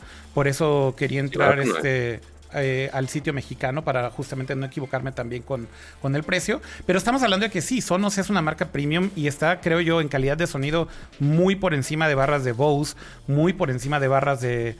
Y, no estoy hablando solo de barras, de bocinas en general, ¿no? O sea, si tú comparas una bocina Bose con una, por ejemplo, una Sonos One o una Move, la verdad es que Sonos sí está muy, muy por encima. Eh, entonces, ojo con eso. Eh, el tema de Atmos realmente no es tan nuevo en las soundbars porque ya había otras barras que tenían esta implementación. Y la verdad es que yo siempre fui muy escéptico en cómo simular por, por software, porque básicamente es lo que hacen. Y con hardware, digamos, una, con un arreglo de bocinas especial, simular que tienes esta cantidad de canales eh, de Atmos, ¿no? Atmos al final es una certificación de Dolby que básicamente es que tengas canales inclusive en la parte superior, ¿no? En la, en la parte de arriba, por, eh, evidentemente también canales eh, frontales, medios laterales y luego traseros y después evidentemente una combinación de cualquier cantidad de subwoofers, ¿no? Puede ser punto uno en un subwoofer, punto dos, dos subwoofers, etcétera. Y bueno, los canales eh, eh, superiores. Atmos en realidad, donde, donde realmente lo aprecias, creo yo, es en el cine, ¿no? En el cine tradicional, cuando vas a ver una película al cine, sí tienes este canal muy marcado en la parte de arriba. Eh, y lo puedes disfrutar realmente. Entonces, cuando te dicen, oye, a ver, una barra que está solamente enfrente de ti, lo primero que quiero que vean nada más es la cantidad de bocinas que tiene, porque eso es absurdo, güey. O sea, e, el, para mí lo increíble de la barra justo es que sí tienes un arreglo de bocinas en cuanto a hardware que claramente está diseñado para así recrear ese sonido envolvente de una manera convincente, porque hay muchas barras que sinceramente dicen que tienen Atmos, ¿no? Y ves el arreglo de bocinas que tienen y dices, güey, o sea, no creo que suene precisamente muy bien el efecto. Lo que probablemente te están diciendo es que decodifica Atmos. O sea, ojo. O sea, decodifica significa que el source del audio viene en Atmos de la película. lo puede procesar. lo procesa, pero el efecto que te va a dar va a ser me, ¿no? Entonces, aquí lo increíble justo de la, de la ARC es que la cantidad de bocinas que tiene es brutal, ¿no? Voy a ponerle aquí play a esto. Digo, no sé si se está escuchando. Sí, se escucha. Voy a dejar que corra.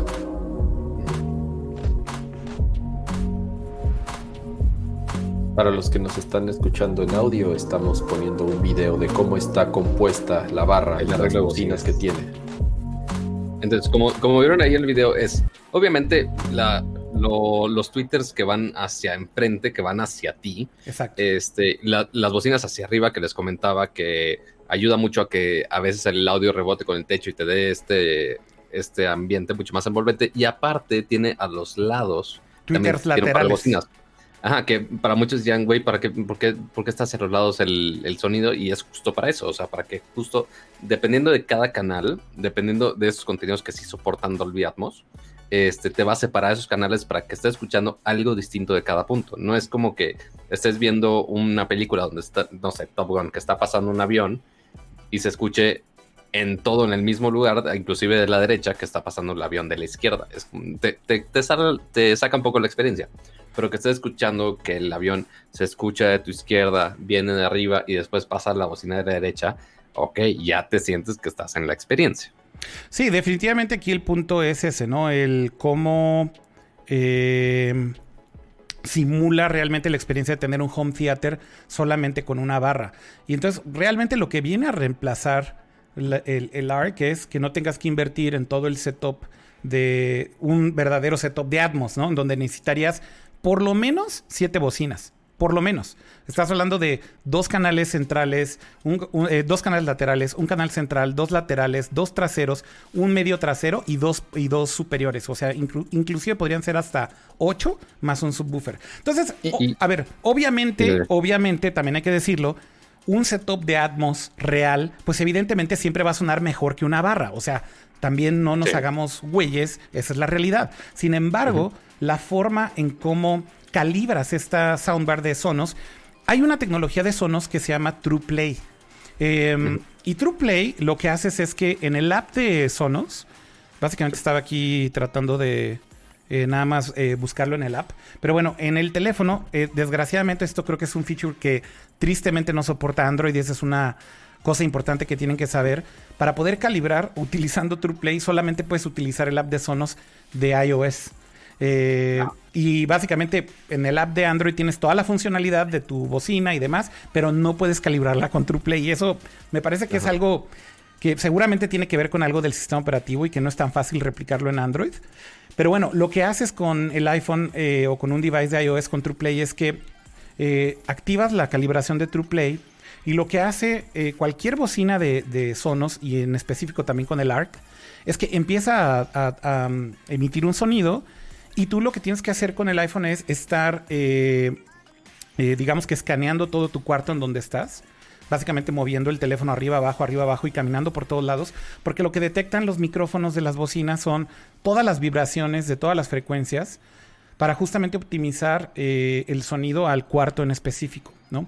Evidentemente también la calibración es algo que tenían los home theaters de gama media alta, de hecho, un home theater, por ejemplo, de, gama media alta Yamaha o un home theater de gama media alta Onkyo de estas marcas o Marantz o lo que sea, también tienen este tipo de calibración vía micrófonos, pero estás hablando de que son amplificadores que cuestan de 30 mil pesos en adelante. O sea, son muchísimo más caros. Sin bocinas, ojo. Solo, un, solo el puro decodificador, el puro, el puro amplificador, eso cuesta, ¿no? Entonces, creo que finalmente es una solución vía y además Es un dolor de huevos. Calibrarlo. deja tú calibrarlo. Sí, sí. Cablear todo y setopear todo es una hueva terrible y aparte se, No, y una lana. A ver, y una lana. O sea, si te compras un, decodificador Atmos y todas las bocinas, no estás hablando de 20 mil pesos, estás hablando de 70, 80 mil pesos, probablemente. ¿No? Entonces, ojo con eso también. Es, eh, es, es importante mencionar que que sí, la bocina es, es un producto premium, pero sin ser exageradamente prohibitivo. O sea, si se clavan verdaderamente en lo que pueden costar los equipos de audio, o sea, de verdad, las personas que saben tienen idea de que es un pinche hoyo sin fondo de lo que te puedes gastar en equipo de audio y los millones o miles que pueden llegar equipos de audio. Digo, estamos hablando de que 20 mil pesos sí, sí está caro, pero la verdad es un producto premium que Además, es conveniente. Eso es importante mencionarlo. Aquí lo que estás adquiriendo también es tecnología y conveniencia. No, y la experiencia, y la experiencia, Cama, porque justo una vez que ya lo configuras con TruePlay, o sea, aquí la pregunta es qué tan bien suenan estos efectos de una película para replicar este el sonido. Lo hace, lo hace muy bien. Lo hace muy bien. Lo hace muy bien, pero ahí, te voy, ahí te voy a. Pero te voy a decir en dónde es donde sí me explotó la cabeza, Cama, y nada más no sé si tú lo probaste así, pero ahí te va. Ajá. Yo bajé el subwoofer, güey. El, el Sonos Sub. Que lo tengo en el estudio. Y lo bajé ah, al home theater. Ese es a lo que iba. Entonces, los graves de la, de la, de la ARC son decentes. Pero obviamente no se va a escuchar, güey, como un grave de un subwoofer. es una barra, exactamente. Y a ver, tiene dos subs. Entonces, al final sí te está dando graves.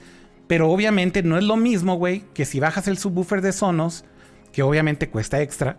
Pero si compras la barra y el sub cama no manches, la experiencia está de huevos, güey. Sí, sí, sí. De huevos. Y además, yo me fui, o sea, digo, no yo, fui a casa de un amigo que se compró la barra y le estuvimos probando primero la pura barra. Ok. Y después, este. ¿Conectaron el sub? Le agregó el subwoofer, pero no solamente eso, metió otras Sonos One para el laterales canal y traseras. Ah, o sea, cuatro. Cuatro. No mames, Entonces, cama. ya físicamente ya estás agregando bocinas, tanto laterales como traseras, más los subwoofers. No, pues no. Y güey, ya suena. O sea. Sí, obviamente suena mamá. Ya, ya, ya. O sea, pero ese obviamente ya estás invirtiendo, ya estás hablando de que son 20 de la ARC. Sí, más, 3 mil, 4 mil. Más 15 mil pesos de Sonos One, más otros 15 del, subwoofer. O sea, ya estás hablando de. A ver, pero mira, como dicen ahí en el chat, un canal central de Bowers and Wilkins cuesta 50 mil pesos. Un canal central. Aquí estás hablando que con con ¿cuánto dijiste que eran 15 más 20 más 15 son 50 por ahí. o sea, lo mismo que cuesta esa Bauer and Wilkins que es el canal central. Y puedes quitarle dos One, ¿eh? Sí, yo le quitaría dos, ¿eh? traseras. Si pones las dos traseras y el sub, yo creo que ya es un setup que está absurdamente cabrón. suena espectacular. Y, además que son bocinas inteligentes, obviamente todas las funciones que si el asistente de Google o el asistente de Amazon, para no decir el nombre de esta mujer porque se va a activar mi bocina. Este, y obviamente también la conexión y la sincronización que tiene Sonos, que lo ha hecho muy bien con sus equipos. Este, obviamente también se incluye esto en, la ARC.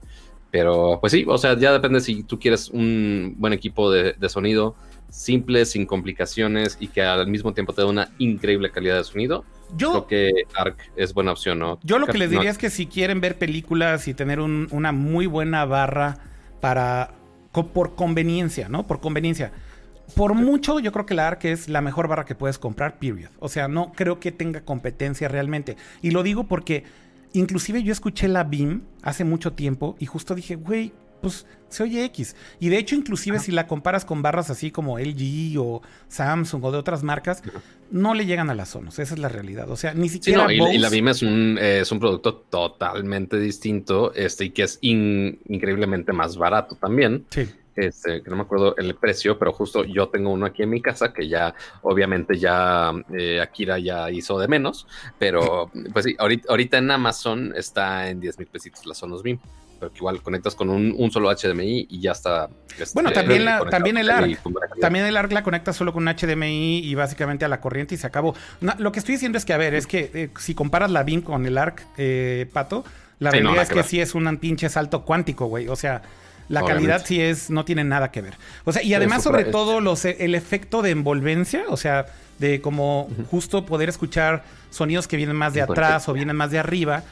Mira, aún sin el subwoofer, eso sí logra hacerlo muy bien la, el ARC. Eh, entonces eso es lo que me gustó, que finalmente con puro software y bien calibrada, no tienes los graves, no son tan profundos los graves si no tienes el subwoofer, pero los efectos de envolvencia y de cómo llegan los efectos en una película y demás, con cualquier película que sea 5.1, con cualquier película que sea 7.1 o inclusive si son Atmos mejor, evidentemente con Atmos es cuando sientes que los sonidos vienen de arriba, por ejemplo, se escucha muy bien. Entonces, bastante chido. La verdad es que sí, recomendable si quieres una solución práctica, conveniente y premium, ahí está. Y sí se las puedo recomendar sin lugar a dudas. Obviamente no es para todos por el precio, ya lo dije, ahí están preguntando en el chat otra vez.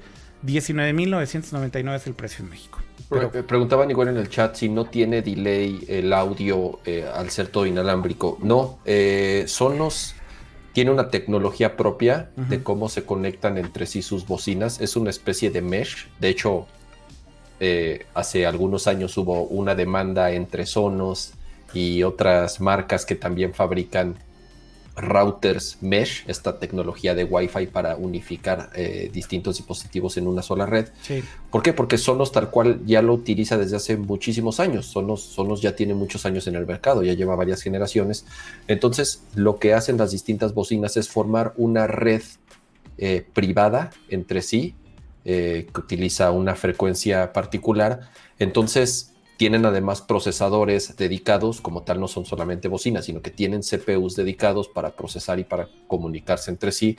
Entonces, parte de la tecnología y parte del encanto de su tecnología es que entre ellas no hay nada de delay. Si tú tienes distintas bocinas sonos en diversas habitaciones o en distintos pisos y tú tienes música que está sonando en todas las habitaciones al mismo tiempo, todas suenan exactamente igual. No hay un milisegundo de delay, todo lo está procesando para que no haya. Lo mismo sucede con la ARC. Eh, cuando tú conectas la ARC a un sistema con otras bocinas, tienes que conectar la ARC por lo, que te dicen es conecta la ARC por red físico, por, Ethernet, para que para que cree una red exclusiva y solamente las bocinas que son parte de ese home theater van a funcionar en ese llamémosle microecosistema, para que además no haya interferencia con, con otros distintos eh, sonos que tienes en, tu casa. Entonces, y ahorita que preguntan lo de la compresión de audio, este Jaime de YouTube lo está preguntando ahí.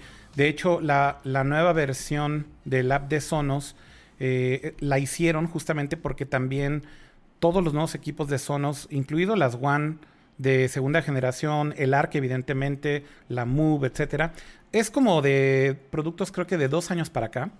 Eh, que tienen un cierto procesador y un cierto Wi-Fi y demás, soportan mejor bitrate. Entonces lo que hicieron ahora es que ya separaron en dos apps los devices, digamos, un poco más legacy de, de Sonos con los devices más nuevos. Y ahora los devices más nuevos, que insisto, son como de dos años para acá, soportan lossless. Eh, entonces ahora sí ya tienes sin compresión, básicamente. Eh, Así es. Eh, entre la conexión entre las bocinas, wireless completamente. Y sí hay un latency, a ver, obviamente al ser wireless siempre va a haber un latency, pero es, creo yo, imperceptible, ¿no? Este... Sí, en una película lo que hace es se compensa el procesador, entonces realmente es imperceptible. Lo que mencionabas de los LES es interesante, igual en el demo, este, bueno, en el caso de mi cuate, pusimos música de Tidal de los Masters de los masters que vienen además con Dolby Atmos. Eh, ah, es un amigo muy, muy audiófilo. No sabía, que, no sabía que había tracks con, con, Atmos. Y se escuchan espectaculares. Órale, voy a hacer esa prueba. Haz esa prueba, la verdad sí, sí está sí está súper chido. Órale, qué chingón. Oye, para ahí dicen que se corta el stream, pero está perfecto. Mm, no, creo, que, es nada más tu Berixoto. Checa, checa, tu Wi-Fi y tu Ethernet. Pues bueno. Que no se esté conectando con, las bocinas, el home theater y demás. Y que sí estés conectado bien. Ahí está la reseña de la Sonos Arc. Y vamos a hablar ahora, Pato, de un evento que hubo de Samsung. Eh, presentaron un nuevo teléfono, además de los que ya habían presentado. Y fue la presentación del Samsung Galaxy S20 Fan Edition, ¿no? Sí, porque obviamente del último evento de Lompact, obviamente vimos los nuevos Note 20, también vimos el nuevo Fold, pero este, ahora Samsung quiere expandir esta gama de los S20, eh, agregando un nuevo modelo que es justo el Fan Edition, que trae muchas de las ventajas que veíamos en, eh, en la familia S20, pero a un precio más accesible con, según Samsung, las funciones que más piden eh, los fans. O sea, los las Fan Edition básicamente son como reediciones, pero más baratas, o cómo lo define Samsung Pato? Pues, pues no es reediciones, porque también, bueno, ahí si nos ponemos en las complicaciones de, modelos, también están las versiones light, o sea, porque si hay, eh, si hubo ese 10 Lite, Note 10, Note 10 Lite, y ciertamente... Que ahora ya no hay, ahora ya nada más hay Note 20 normal y Note 20 Ultra, ¿no? Exactamente, pero ahora con este Fan Edition eh, le están agregando, nada más hacerlo más accesible la misma línea, según yo tenía los apuntes ahí del, del Fan Edition por allá, ya no sé dónde los anoté, pero ahorita les digo las diferentes funciones y obviamente el hacerlo más accesible que ahora esto, esos teléfonos empiezan desde los 700 dólares, que sí, sí es bastante más barato en comparación de los 1000 dólares que cuesta el, S20 normal, ¿no? y ni se diga de, las versiones Ultra que llegan a los 1.300 dólares. Pero nada más para pues entender, por ejemplo, comparado con el S20 base, eh, Pato, ¿cuál es la diferencia de precio entre el S20 base y el S20 Fan Edition? El S20 base, según yo, está en los 900, no, 900 los 1000, según yo está en los 900, si no me equivoco. Entonces es como 200 dólares abajo, más o menos. Exactamente, algo así, no me acuerdo perfectamente, pero ahorita les digo. Ok. Eh, S20 Fan Edition. Pero aquí obviamente se enfocaron en las principales eh, ventajas que vemos en los S20, principalmente eh, desempeño, porque tenemos el mismo procesador que tenemos en el S20 Ultra, inclusive en el anuncio en, los Note 20 Ultra de aquí en México sigue siendo el mismo procesador, entonces no está sacrificando desempeño, no es un teléfono que funcione de manera chafita, por así ponerlo, sino que tienes muy buen desempeño, esto acompañado con 6 GB de RAM, este, y eh, también una pantalla muy buena.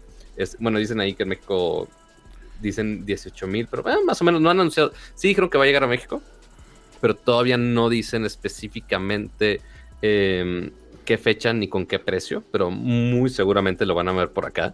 Este, al menos eso, eso me dijeron que sí llega a México. ¿Cuándo? No sabemos todavía. También tenemos una pantalla Infinity O Y con Infinity O me refiero a que sí tiene la perforación en la parte de, arriba de la pantalla, que lo vemos en, en, esta generación de los teléfonos Galaxy. Que, ok, no, no es QHD, ¿Qué le, ¿Qué le, rasuraron? ¿La pantalla? ¿Le bajaron la Lo que le rasuraron fue la resolución de la pantalla ya no llega a QHD, sino que es únicamente Full HD. Pero sí, sí, mantuvieron lo de los 120 Hz, lo cual se me hizo una cosa muy inteligente porque...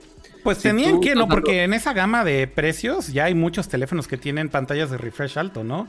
O sea, con la competencia que tienen en países donde venden OnePlus, donde venden otras marcas, la verdad es que pues ya pinches todos los Androids, güey, tienen pantallas de 90 para arriba, güey.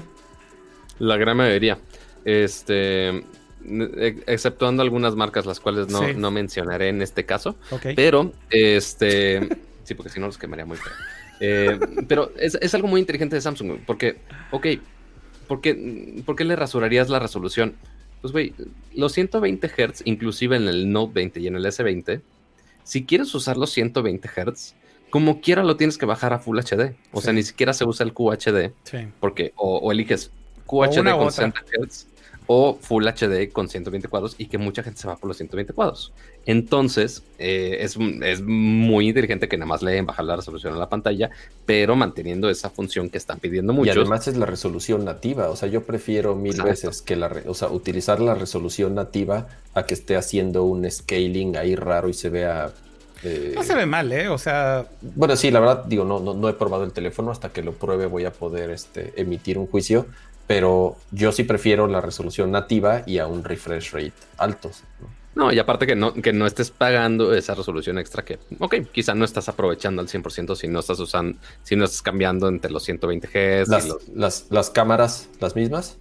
Las cámaras son, mm, pues no, no las mismas, ciertamente, pues también le tuvieron que rebajar. Las selfies son de 32, eh, la cámara wide angle es de 12, eh, la cámara telefoto es de 8 megapíxeles. La que sí cambia mucho, pues sí sería eh, la cámara wide angle, que es, o sea, la principal, que es de 12 megapíxeles. Obviamente no son los 102 megapíxeles, digo, perdón, 108 megapíxeles. No, pues en algo le tenían que rebajar también, pues ¿no? ¿no? va a pasar, este, pero 12 megapíxeles, pues bueno, te da una buena experiencia. Igual tienes estas tres cámaras principales, además de la selfie de 32, que no está nada mal, este, y además que tiene, eh, tiene lo del pixel binning, esta cámara de 32. Entonces son píxeles de 8 nanómetros y si la bajas a que sea de 8 megapíxeles, que yo creo que es lo que viene por default, eh, capta mucho más luz. Entonces, para selfies en modo nocturno también te puede ser muy útil. Y aquí con esta cámara puedes tener un Space Zoom, como lo llama Samsung, que es este modo híbrido eh, de la cámara, que puedes tener un 30X. Que, pues, ok, no está, no está nada mal. Eh, también, ¿qué otras mejoras, qué otras cosas bajaron? Sigue manteniendo 5G, lo cual está bastante bien. Batería de 4500 mAh. Eh, y ya básicamente, y, como quiera. ¿Perdón? ¿Cómo, ¿Qué dijiste, Cama? ¿Quiénes son los chinos que estarían ahí? ¿Qué pasó, güey? Te falta barrio, Cama, no mames. Es BTS, güey, es BTS. Estoy troleando, claro que sé quiénes son. ¿Sí sabes quién es BTS, verdad, Cama? Sí. Sí, sí, sí. Y tampoco estoy tan perdido. Dije, no mames, no mames que, no mames que lo rebajaste a unos chinos genéricos, güey. Sí, dije, Madre santa. A ver, aquí están las cámaras, Pato. Mira, 32 megapíxeles la frontal, 12 megapíxeles la ultra wide, 12 megapíxeles la wide normal y 8 megapíxeles la de telefoto, ¿no? Correcto, que no está nada mal. Y uno, una de las cosas que más me gustan de esos teléfonos, principalmente los gama alta, es que tienen la resistencia al agua al polvo. Y qué bueno que en esta versión un poquito más económica, más accesible de lo, del S20, el Fan Edition, que sí mantiene la resistencia IP68. La única gran diferencia que muchos, ok, quizá lo sientan cuando ya tocas el teléfono, pues ok, ya es un teléfono que pues es, de plástico, no, no tiene este acabado de vidrio en la parte de atrás, pero igual obviamente intentan jugar con las texturas y los acabados para que se sienta lo más premium posible, pero con este, obviamente con, con materiales más. ¿Está más chico? ¿Es más pequeño? Mm, no? yo no, es 6.5 pulgadas. O sea, si lo comparas con las versiones Ultra, mm, o sea, sí es un poco más chico. O sea, está como en medio, ¿no? Está como el S20. ¿Cuál es? Eh, normal. Es, es, el S20, como el S20 normal, exactamente. Correcto. Pero sí, entonces ya va a llegar esa versión, va a ser un poquito más económica para los que quieren eh, sacar las mejores ventajas, quizás sacrificando cosas menores, pero pues bueno, ya va a estar la opción y esperemos a que llegue a México en... en Entonces no sabemos, no sabemos precio todavía, Pato. No sabemos precio. El precio gringo, pues ya lo sabemos. Eh, por la versión de 5G, quién sabe la versión en, 4G para México y no tenemos a ni lo fecha. Mejor está más barata. Quizá, podría ser. Tendríamos que esperar. Ya veremos a, si le roban el, precio del dólar a Ratamel o a, quién se lo roba. Pero esperemos no lo haga. Bueno. Y hablando de celulares, podemos irnos con otro que teníamos pendiente. Este, sin, que este está bizarrísimo, güey. ¿Se te hizo muy bizarro? Pues, güey, o sea, este sí se me hace como de esos pedos súper experimentales ya hacia el nivel extremo, ¿no? Porque ahorita lo estaba comentando, justo lo mencioné en tele cuando fue el anuncio de este teléfono, es que ya están volviendo los celulares raros. ¿Y a qué me refiero con esto? No sé si se acuerdan, antes de que Celulares raritos, diría Kama. Ándale, celulares raritos. Este, antes de que empezaran los smartphones, ya teníamos, eh, porque obviamente tenemos la base, que es un, bloque, como decimos, o sea, un ladrillito y ya. Y después ya fue migrando a diferentes form factors, que si se doblaba como el Razor o se deslizaba este, de otras maneras, o inclusive algunos Nokia que se giraban, o sea, unos diseños extrañísimos, los sidekicks que podrías girarle la pantalla y mostrabas un teclado, este, o sea, había diseños muy, muy, muy raros pero que al mismo tiempo, pues sí, elevaban las opciones a, muchos form factors y eso estaba chingón. Y ya cuando empezaron, y ya cuando empezaron los smartphones, pues ok, ya, ya todos son, son fregados rectángulos con, la pantalla que hace exactamente lo mismo, las cámaras que están exactamente igual puestas atrás. Pero el form factor es... Estoy viendo la sonrisa de cama que está listo para empezar a criticarlo. Ya está empezando el hate. No, no, velo, velo, eh, está disfrutándolo, güey. O sea, no, ha dicho nada, güey. No ha dicho nada. Pero está preparando su comentario. A ver, Cama. Entonces, Dinos el hashtag del día de hoy, güey. Este, ya, ya, que empezamos con los, las pantallas flexibles, ya que están experimentando con más cosas, pues ya están empezando a llegar, y con soporte también de las de pantallas múltiples, ya vimos justo la Surface Duo, ya vimos los Galaxy Fold, ya vimos este, otros conceptos que se enrollan, que son de tríptico este, y demás cosas, pero, pues bueno, LG sacó este nuevo modelo que no, no es un prototipo, es algo que ya va a estar a la venta. Y estoy hablando específicamente de esto que están viendo en pantalla, que es el LG Wing, el LG Alita, como dice, Akira en el, en el, título. Que el chiste de este teléfono es que, ok, tú tienes el, rectángulo principal del teléfono, por así ponerlo, y tú al momento de girarlo, se gira la pantalla en la parte de arriba y forma esta como forma de T, en la cual muestra. Eh, despliegas esta segunda pantalla que tienes en la parte de abajo de esa pantalla. Sí. Entonces, tiene esta forma de, de y esta experiencia de múltiples pantallas que es muy extraña, ciertamente. Eh, y que, pues bueno, LG nos mostró muchas funciones que pueden pasar con, con este teléfono. Pero a ver, antes de, explicar qué funciones mostraron con todo esto, la, primera impresión al ver esto, a ver, ¿qué opinas? A ver, Cama.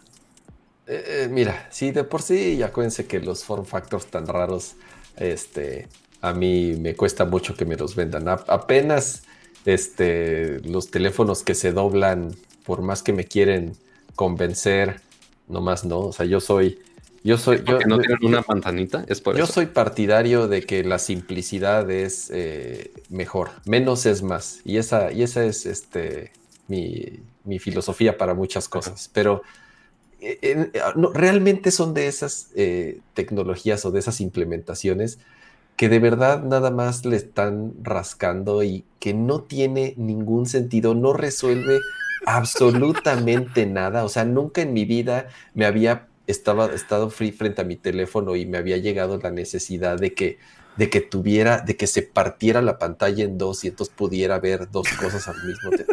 De verdad, no, no, no me, no, no. A ver, pero esto no se parte, pero esto no se parte, o sea, es nada más, son ah. dos pantallas, son dos pantallas. Puedes ver tu videito arriba. Lo van a descontinuar. y abajo, y abajo puedes chatear. No va a vender nada, eh, lo van a descontinuar. Cama, cama, escucha, escucha lo que dije, es muy poderoso lo que dije. En la parte de arriba puedes ver tu videito y en la parte de abajo puedes chatear. Güey, claro. ¿Qué? Pues güey, o sea, es real. No estoy diciendo una mentira, güey.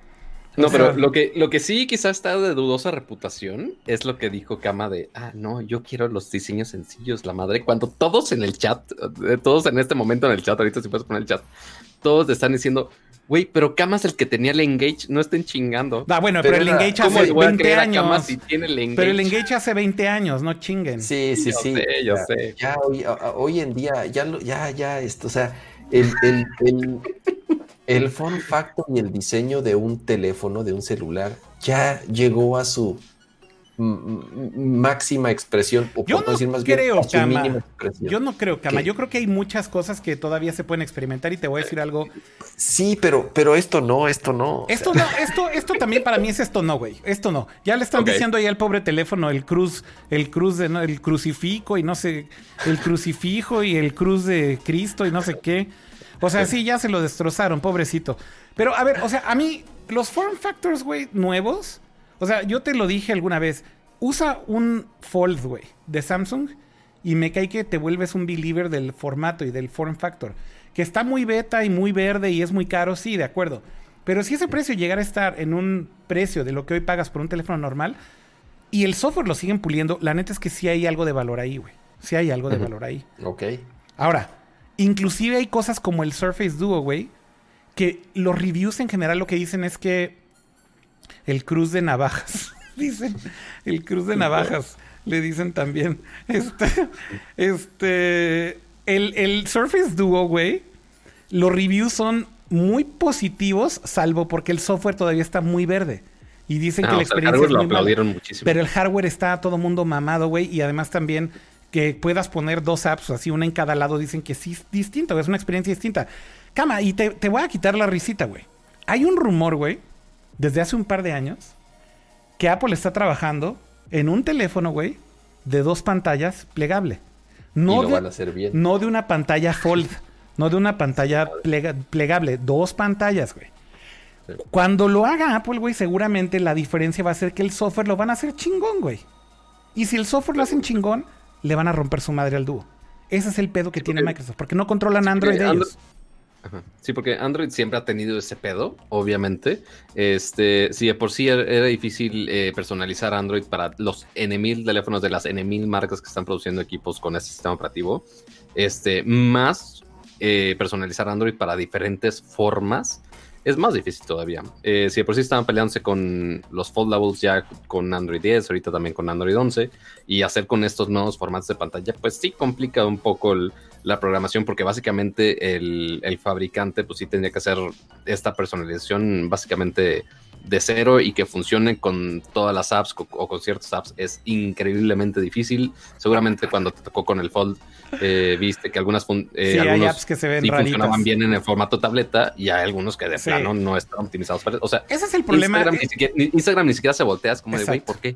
Exacto. Ese es el problema de Android de toda la vida. O sea, las multipantallas o las pantallas plegables o las dos pantallas o en este caso la cruz la cruz del sur eh, de LG.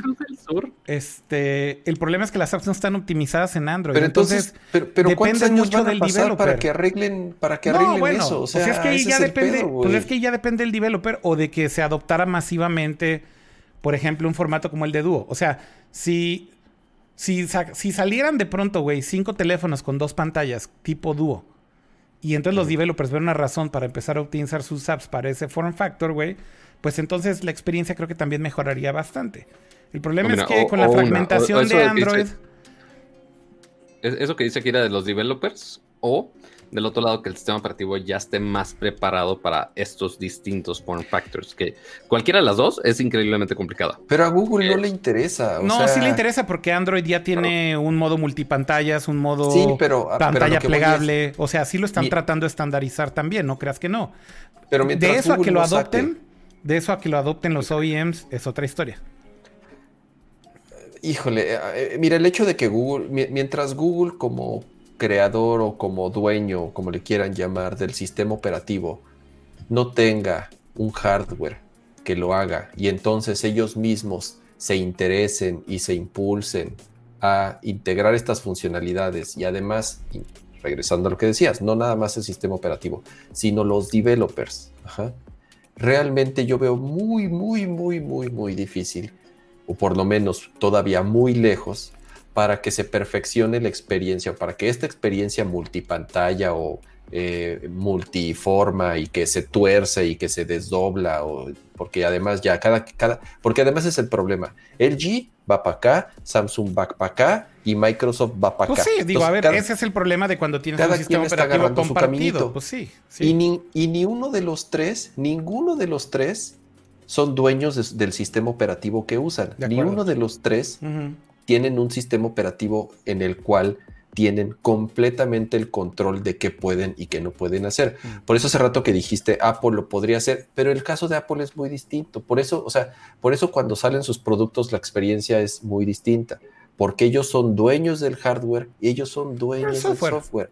Entonces, ellos pulen la experiencia y pulen el producto y pulen el hardware y pulen el software para que cuando salga a la venta el producto esté en su mayoría resuelto. Sí, a veces le sale muy bien, a veces tienen tropezones, pero por lo menos son muy eficientes y son muy rápidos para corregir el rumbo. A ver, Microsoft, Microsoft es una compañía de software principalmente, ¿estás de acuerdo? Bueno, ni ellos pudieron tener un sistema eh, operativo es a lo que voy, Es a lo que voy, pero además no solo eso. Microsoft es de los desarrolladores de apps de Android más grandes que hay en el mundo y de eh, Apple. Bueno, de Apple creo que no, no, no sé si todavía son el developer más grande de Apple. O sea, no, pero son de los más grandes. Ya meten bastante. Es que, lo miden por el número de lo, lo, miden por el número de apps. Y por el número de apps, creo que antes eran el más grande en iOS. Pero seguramente ahorita ya hay alguna de videojuegos que sea más grande. Pero bueno, el no, es Google. Yo creo que es Google la desarrolladora más grande de no, iOS. No, creo que es Microsoft, güey. En serio. Ah, pues sí. Pues ahí están. O, sea, tienen... Google y Microsoft. O Google y Microsoft. Pero bueno, mi punto es, si Microsoft, güey, que es una compañía de software, güey, ¿ok? Y con ese power que tienen de software, güey. Y haciendo muy buenas apps, hay que decirlo. Porque creo que han mejorado muchísimo sus apps y su suite y demás, tanto en iOS como en Android, lo han hecho increíblemente bien. Eh, no lograron, güey, hacer que el software del Surface Duo sea bueno y la, experiencia sea buena. ¿Qué pinche esperanzas tiene, güey, LG haciendo el Cruz del Sur, güey? Este con su pantallita. No entiendo por qué la Cruz del Sur. Pues porque ahí dicen en el chat, güey, Cruz whatever, ponle el Cruz de lo que, que Cruz manca, güey, lo que quieras. Este. Cruz de Veracruz, Cruz de Veracruz, Cruz, Cruz de Veracruz. Este. No importa, o sea, el punto es. Si, si, si una compañía que realmente hace software no puede, ¿qué esperanzas tiene una compañía como el G que no hace buen software, güey? Ninguna. Ese es el problema de estos teléfonos. O sea, no tanto, no tanto es que el hardware lo puedan hacer. El problema realmente es qué van a poder hacer con el software para optimizar esa experiencia sí, porque el software, al menos de los pocos que han este, agarrado el teléfono, dicen que el software está sorpresivamente bien. O sea, por más que es un literalmente una pantalla que gira. o sea, muy bien, sorpresivamente bien, significa, Pato, que seguramente cuando abres un video de YouTube y lo pones arriba, se pone en full screen. Eso no es ningún. Wow, qué pinche magia. no, no, no. no, o sea, no me refiero al. No, porque eso lo estoy hablando con lo de. un, ¿Cómo se llama? ¡Qué pinche magia! wow. No, pero no, por eso, por eso dije el hardware, no el software. Ah, o sea, muy similar al, al tipo, pero ves que no me ponen atención y síganse burlando. No, a ver. Este, es, muy similar a lo que hicieron de no los te enojes, Faitelson, a ver. Es que el, el, hardware que se siente muy bien y que no se siente como un formato pinche y que se va a este, destruir a los dos segundos, sino que este sistema del hinge está muy bien hecho. Pero, pero eso no me sorprende, Pato. LG hace buen, buen hardware. exacto. O sea, es, nadie discute el hardware. Exacto. y eh, ¿Por qué? porque ya lo, saben hacer. O sea, LG es una marca que fabrica todo tipo de hardware y lo ha hecho bien durante, durante años. Sí, ve sus pantallas, lo que El pedo es, es, es eh, eh, regresamos al mismo. No son empresas especialistas en desarrollo y diseño de software. Mucho menos cuando están tomando algo que no es de ellos. Entonces también desde ahí ya están atados a lo que pueden y no pueden hacer. ¿Qué, qué, qué dice? No, pues en el chat que dijiste hashtag qué pinche magia. Ah, claro, obviamente. Pato, es que sí dijiste, dijiste software, no hardware, ¿eh? Sí se, te cruzaron los cables. Pero bueno, si querías decir hardware, estoy de acuerdo.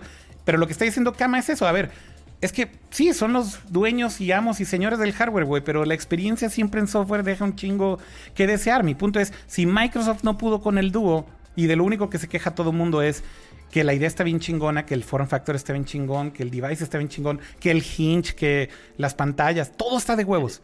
Pero la experiencia en el software está bien rota. Y güey, es Microsoft. O sea, madres, güey. Madres. Claro. Sí, no, es complicado.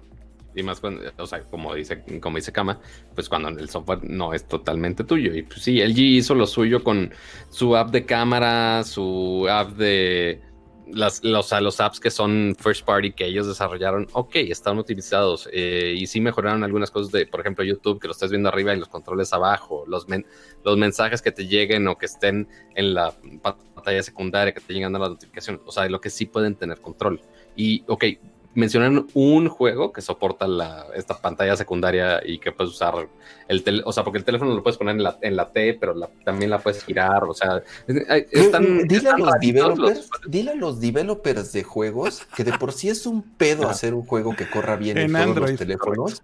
Ahora diles, diles que, que optimicen su teléfono y sus controles para la pinche Cruz del Sur. O sea, ¿Cuándo carajos y quién carajos, ¿quién carajos, lo va a hacer? Nadie lo va a hacer, Pato. Ese teléfono está destinado a morir en el olvido. Sí, yo también creo que no tiene mucha esperanza, Pato, sinceramente.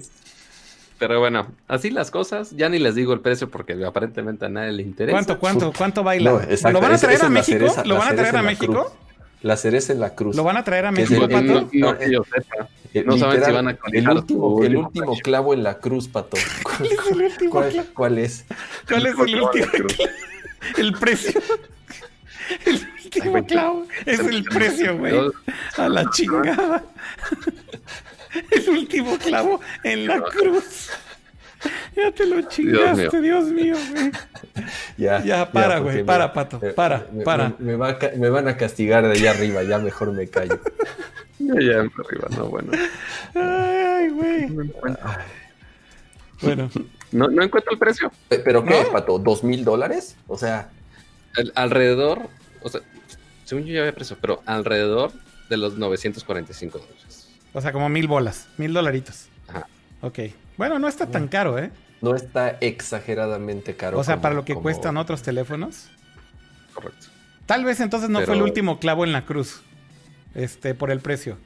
No. Si hubiera sido arriba de mil dólares, tal vez sí, ¿no? ¿Cama? Sí, o sea, si jugamos con las pantallas flexibles y demás. sí, exacto, sí, sí.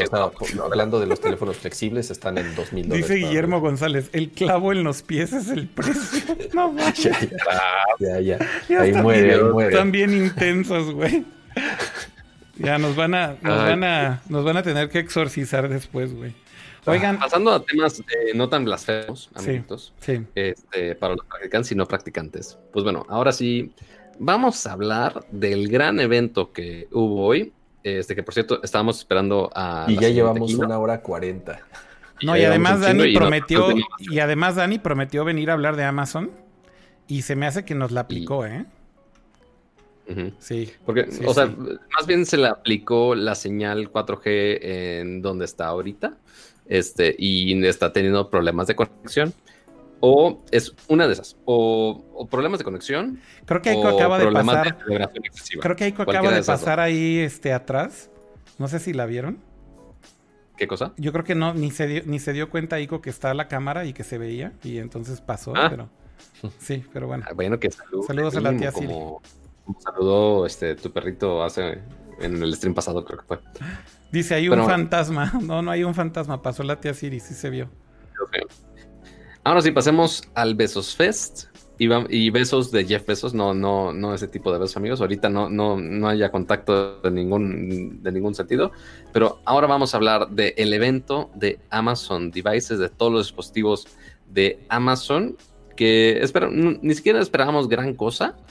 Y después, hoy, hoy Amazon sorprendió con muchas cosas nuevas, básicamente de todos los lados eh, de hardware en los cuales tocan que si routers, que si drones, que si asistentes inteligentes, una cantidad de cosas muy loca, inclusive ya que le estás eh, haciendo pelea a los servicios de juegos. Pero vamos a empezar, este, yo creo que casi casi en, el, bueno, más bien en el orden que les puse, porque vamos de lo más este, común, por así ponerlo, de lo que más era de esperarse, a lo más raro, yo creo. Eh, vamos a empezar con los nuevos Amazon Echo, todos estos dispositivos, estas bocinas inteligentes que obviamente tienen a Alexa. Sí, me tuve que parar a ponerle mute para poder decir Alexa en todo el stream. Este, empezando con los nuevos Echo y Echo Dot. Lo que está curioso es que hicieron un gran rediseño en cuanto al hardware, porque ya no es este, este, este POC, este disquito que tienes tú en tu buró, sino que ahora cambiaron los diseños mucho a que ahora son estos diseños como esféricos, que la verdad se ven muy, muy bonitos. Y lanzaron este, renovaciones a dos modelos principalmente. El Eco normal, que ahora también absorbe un poco del Eco Plus, este, que, pues ok, tienes bocina de buena calidad, tienes obviamente eh, el asistente inteligente, pero también este, es un hub de todos los dispositivos inteligentes que están en tu casa. Que de hecho, Akiras que ahorita como tiene sus luces conectadas en su casa, que están conectadas a una Alexa. Y pues bueno, este eco también puede hacer eso exactamente. Y están varios colores disponibles. Está ese azul que está mostrando aquí en este momento. Y obviamente también están las versiones eh, de color blanco y de color negro. Y ahora curioso la elección de diseño, pero que me gusta mucho cómo se ve, es que ahora este aro luminoso que te avisa cuando está este, activada Alexa, este, ahora está en la base del, dispositivo. Que la verdad se ve muy bonito. Yo, se me hacía raro el, diseño esférico y cómo estarían las bocinas, pero está interesante el diagrama que, tienes ahí, Akira, de las bocinas. Sí. Que, ok, son los dos twitters, pero aparte tienes un buen bajo, porque sí tiene el espacio en la parte de arriba para. Un buffer hacia arriba. Exactamente que, pues ok, habrá que probarlas cuando lleguen a México, que, ok, ya confirmaron que va a estar, van a estar en México. Igual ahorita les pondré los links este, de Amazon México para que puedan preordenar todos estos dispositivos. Porque muchos de estos que vamos a mencionar sí llegan a México. Este, ahora, pasemos a eh, la versión miniatura de estos, que son EcoDot, que son la versión más accesible, este, y que es la más compacta también. Oye, Pato, a ver, yo, tengo una pregunta rápida antes de que pases a la, a DOT. En cuanto a calidad de sonido, digamos que esta va a ser eh, la, la, mejor antes de la estudio. O sea, ¿la, estudio la descontinuaron o sigue? No, la estudio sigue. Ok, digamos que esa es la premium y la top of the line. Y si quieres escuchar música, esa es la mejor opción, además de que tiene el asistente. Pero esta, digamos, en calidad mencionaron algo si mejora mucho a diferencia de los Alexas anteriores, sobre todo, sobre todo las grandes. Ves que, ves que descontinuaron una que sí tiene, en teoría era la de mejor calidad antes del estudio. La Plus. La Plus, así es. O esta es como la Plus, eh, o, no le llega no, la pues es el eco normal. O sea, es que el eco normal y el eco dot. Este, ya es que ya no existe el Plus. Es que el Plus.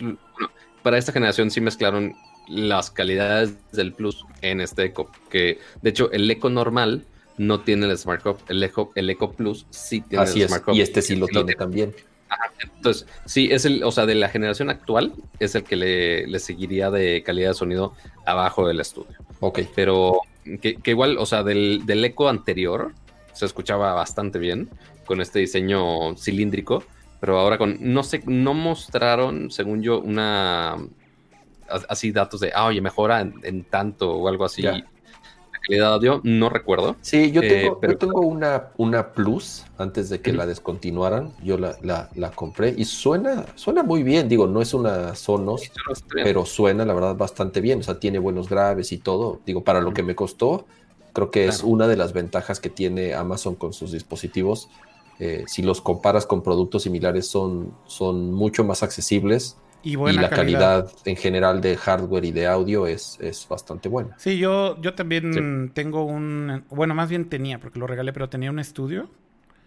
Y la verdad es que si lo comparas, por ejemplo, con el HomePod o lo comparas con otras bocinas de ese calibre, lo mismo, o sea, la calidad es muy buena la del estudio mucho más volumen, por ejemplo, mucho más power que el, que el, que el HomePod y el precio es eh, un poco más bajo, ¿no? Entonces, en ese sentido, como dice Kama, sí es una buena inversión. Habrá que probar estos, ¿no? Porque, eh, o sea, el, el nuevo Eco, que es el que está ahí en pantalla, es el que yo creo que más me llama la atención. Aunque también hay un nuevo Eco Mini, ¿no? Este, Pato, y es... Bueno, no, es Mini, más bien ahí estamos mezclando los, los de Eco Dot, perdón, perdón, perdón, Eco Dot. Inexistentes acá. Exacto. Eco Dot. Este, sí, justo los Eco Dot y el Echo Dot, obviamente, muy importante el Echo Dot con relojito, este que ahora también se renueva con este diseño esférico, ya no es este POC, sino que ahora ya tenemos esta adorable esfera, igual en los mismos colores que mencionamos. Este, y ah, es el mismo diseño, nomás más pequeñito. Nada más más chiquito. Es el mismo diseño, pero más pequeño pequeñito y obviamente no tiene este arreglo tan este, sofisticado como tienen en el Plus, sino que de si hecho, no me ni equivoco, ponen, va a ser nada más de una hecho, bocina, ha de ser no- una no bocina. lo muestran aquí en el- Sí, porque ni muestran cómo es el arreglo. Entonces, yo creo que en audio, yo creo que el, el eco normal debe ser el que debe sonar mejor. El eco dot, que real, que viene a reemplazar al como hockey puck, al hockey, Ujú. el que era así como la bolita. Eh, pues yo creo que es más bien para poner un Alexa donde quieras, ¿no? Yo creo que es más bien ese Ajá. rollo. Este. Que todavía siguen vendiendo los de tercera generación, o sea, todavía no se van, pero ahí están. ¿Y se Este, acuerdan cuando pero bueno, fuimos? de- ¿Se acuerdan cuando fuimos al evento y, y- y este fue la sensación de fue el favorito del Claro. cama? Pues de, no mames, el relojito, no mames. El Sí, eco está reloj. ¿o ¿cómo Este, le decíamos? El eco relojito. El eco relojito. Y, y sí, y lo sigo tuiteando así. Este, entonces, esta versión, eh, el Eco Dot eh, sin relojito, va a tener un precio aquí en México de 1,499 pesos. Ok. Lo puedes preordenar desde ahorita y llega hasta el 30 de septiembre. O sea, ya luego, luego, no, no tardan millones de años como este, otros sistemas, otros dispositivos, sino que ya lo tienen así muy, a la muy vuelta de la rápido. A la vuelta de la esquina. Y que el no está Echo Dot relojito-. Y el Echo Dot relojito, ¿cuánto va a costar en México? Va a costar 1,800 pesos. Ok. Así que, pues bueno, ya tú puedes elegir si quieres el normalito, si quieres el relojito, que la verdad se ve adorable, está bonito. ¿Y mencionaste Este, el precio ahí- del Eco normal también, Pato? El Eco normal no lo mencioné, pero cuesta 2.999 pesos. ¿2,999? Mil pesitos. Ok. O sea, a 30 ¿para qué? pesitos el dólar. Sí, aquí. 30 pesitos el dólar. Pues no, tan, ya no sé si a importaciones. 30 pesitos, pero sí está un poco caro. No, más caro que en Estados Unidos. Uy, pero espérate a que empiece el Prime Day y demás. Mira, ahí está el ¿Y quién sabe azulito, el blanco y el, y el como charcoal, como... Y además, y además salieron unos para niños, ¿no? Que tienen caritas, que tienen ahí unas carucas de animales. Y, y esa lástima que no llegaron a México, o sea, son las cosas más Este mero. adorables de la vida. El Echo Es- Dot ese Ah, mismo Kids. ¿esos no diseño. llegaron? Ah, Es No, este, no- el Echo, no- Dot, Echo Dot Kids. Ah, es que tiene ahí licencias de, tiene ahí licencias de Disney y de Barbie. Y está la versión otras. pandita y la versión tigre. Versión, versión pandita y versión tigrecito. Y es que están bien adorables. No sé Sí, si lo estamos está- mostrando está- en pantalla. Está sí, poca madre ponerle un Alexa a tu hijo para que espía a tu hijo. Está poca madre. Está bien. está bien cute el pandita espía. Ay, ¿Ves que así? ¿Ves que la espía. gente, ves que la, ves que la banda luego, Claro. luego, ves que la banda luego, luego empieza con esas cosas cuando es cualquier cosa de Amazon, cualquier cosa de Google y demás, todo gira alrededor de eso. Pues Así no es de a de- gratis, mano. así o de- sea, se han, cua- cua- se han cuan- ganado a pulso Cuando tuiteé, la cuan- reputación. cuando tuiteé el de, el de ahorita hablábamos a hablar del ring, pero sí vi unos Ajá. tweets así que decían, güey, no mames, que si quieres que ya te espien hasta tus calzones, güey, ya, güey, cómprate ese, güey, cómprate el, el dron, cómprate el dron para que sepan de qué color te va a sugerir los calzones Amazon. Así, güey, vi un mío. tweet, güey. Y yo estaba cagado de la risa. Sí te creo, sí te creo que existe ese tweet. Sí, sí, sí. Ay, Dios. Es de, güey, no eres tan importante para que Amazon quiera saber de qué color están los calzones. Pero Tal bueno. vez los calzones sí, y sí te va a sugerir de algún color que vea y que tengas un pattern. Oye, a ver, pero bueno, Es entonces el, el Kids no llega, ¿verdad? El Kids no llega por ahora a México. Ok. Pero pues bueno, es, es básicamente el mismo que el, el DOT. Ajá. Así que, pues bueno, ya tú eliges si quieres poner este, bocinitas y micrófonos por todos lados. Eh, pero ahora pasemos a otro que llamó muchísimo la atención. Ajá. Y, y yo creo que a, a todos los de aquí nos emocionó, porque estoy hablando del Echo Show 10. Parte medio inspirado, justo lo que dijo este Akira en Twitter, en una iMac, básicamente. Sí. Porque es una, una base cilíndrica al centro. Ajá. Pero lo interesante aquí es que, pues bueno, los Echo Show es conocido porque el show se refiere a que tienes una pantalla. Sí. Está el Echo Show 5, como el que está aquí atrás. Está el, el Show 8, que está aquí en mi sala. Y este Show 10, aparte de tener una pantalla, pues justamente 10 pulgadas, el chiste es que en este cilindro está motorizado para que la pantalla se dirija a donde estás tú. Entonces no vas a tener que irte corriendo de, ay, ¿hasta dónde, hacia dónde está la pantalla para ver el resultado de, ay, deja corro para acá para ver la O sea, te pantalla". hace tracking la pantalla Sí, te sigue. Te y gira Vale. 360 grados. Sí, gira Como 360 una grados iMac. para Wow. Para siempre estar atento a cuando estés este, eh, haciendo un comando o algo así. Y sí recalcaron mucho de, ah, oye, pues es face tracking. No, no, no es face tracking, solamente detecta como objetos que están moviéndose. Entonces, cuando te estés moviendo tú alrededor, pues bueno, va a estar motorizado para que esté siguiéndote la pantalla y que cuando tú quieras hacer un comando o inclusive, por ejemplo, cuando estás haciendo una videollamada, no sé, en la cocina, por ejemplo, que fue... La cámara te va a seguir a todos lados. Para espiar, para no dejarte de espiar. No te, no te va a dejar de ver. De lo que quieras, puedes hacerla así, te estás moviendo y sigues viviendo tu vida y la cámara te va a estar siguiendo para que... Es un espía motorizado. Es un espía motorizado, amigos. Y también se enfocaron mucho en que este motor fuera muy silencioso. Este, porque no, Para que no se escuche como un brazo robotizado. Saludos a Leo. los robotizados, qué mal. Este, y no es como que estás moviendo y escuchas el pinche motor. No, o sea, sí enfocaron que estuviera callado para que no estuviera tan creepy el asunto, pero igual habrá que probarla a ver qué tal está, porque aparte, pues en este espacio tan grande que tiene este el dispositivo, pues también debe sonar muy bien. Este, Ahora, lo interesante, lo interesante de esto es, digo, además del, hardware que está eh, Está chingón. Está bonito, sinceramente. La neta sí está chido. Está, chido el diseño. Eh, lo puedes colocar, no sé, en la barra de la cocina o en algún mueble ahí en tu sala. Porque se enfocaron mucho en el software. Eh, es algo que tal vez las versiones anteriores yo creo que flaqueaban realmente la utilidad que tenía la pantalla como tal, fuera de estarte mostrando el clima o algunas noticias o de pronto los marcadores de algún deporte, de un partido pues realmente el valor como tal no era, no era, no era mucho. Y ahorita lo que hicieron fue ampliar las distintas aplicaciones que puedes, que puedes correr en la pantalla. Entonces tienes Netflix, digo, eh, no sé si. Que eso está bien, a ver, o sea, no está mal, pues es un device de Amazon. Está, bien, o sea, si estás en la cocina y estás cocinando y quieres poner una serie ahí exactamente de fondo, está chido, puedes, puedes tenerlo. Pero además, por, este, también creo que eh, ya puedes tener Zoom. Sí. Digo, la, la, aplicación más utilizada hoy en día y que más ha crecido en los últimos, en los últimos meses, este, Zoom.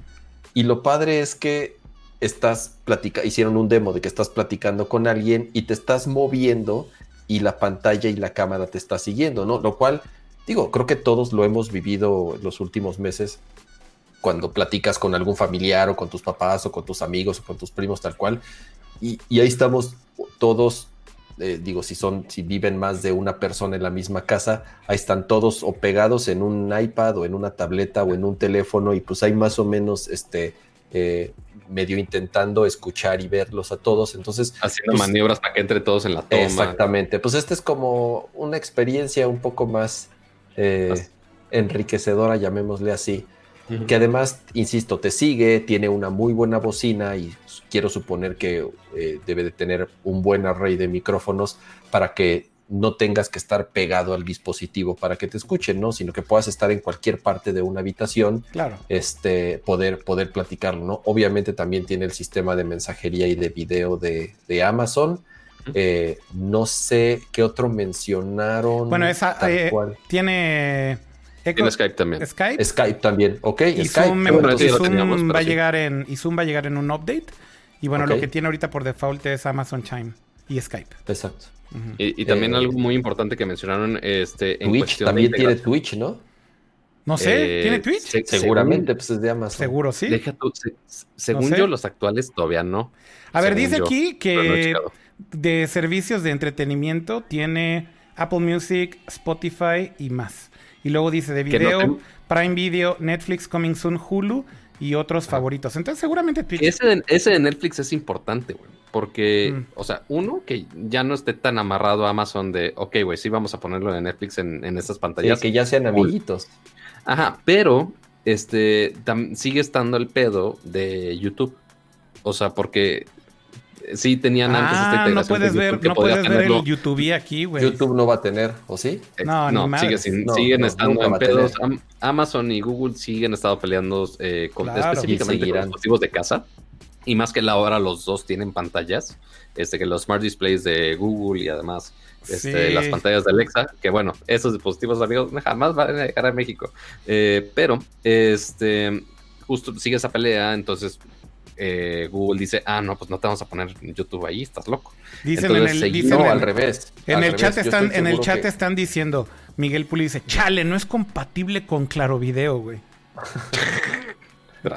Por si los tenía con el pendiente. Yo estoy seguro que Google no quiere poner YouTube en esos dispositivos, porque obviamente es un selling point para los devices. de Google que tienen pantalla. Claro. Entonces, obviamente a Amazon le encantaría tener YouTube en sus dispositivos porque, digo, estaría además súper chido poder tener YouTube en, en, una, sí, en, este, Que la verdad es que sí ya lo ves y está mil veces mejor que los de Google ahorita. O sea, el, Google, el de Google, ¿cómo se llama? El Smart Displays. No, pero el, oficial de Google tiene un nombre y se me olvidó que acá... Eh, Nest Hub. Nest Hub. El Nest Hub, que acaban de sacar el de 10 pulgadas también, que es más grande.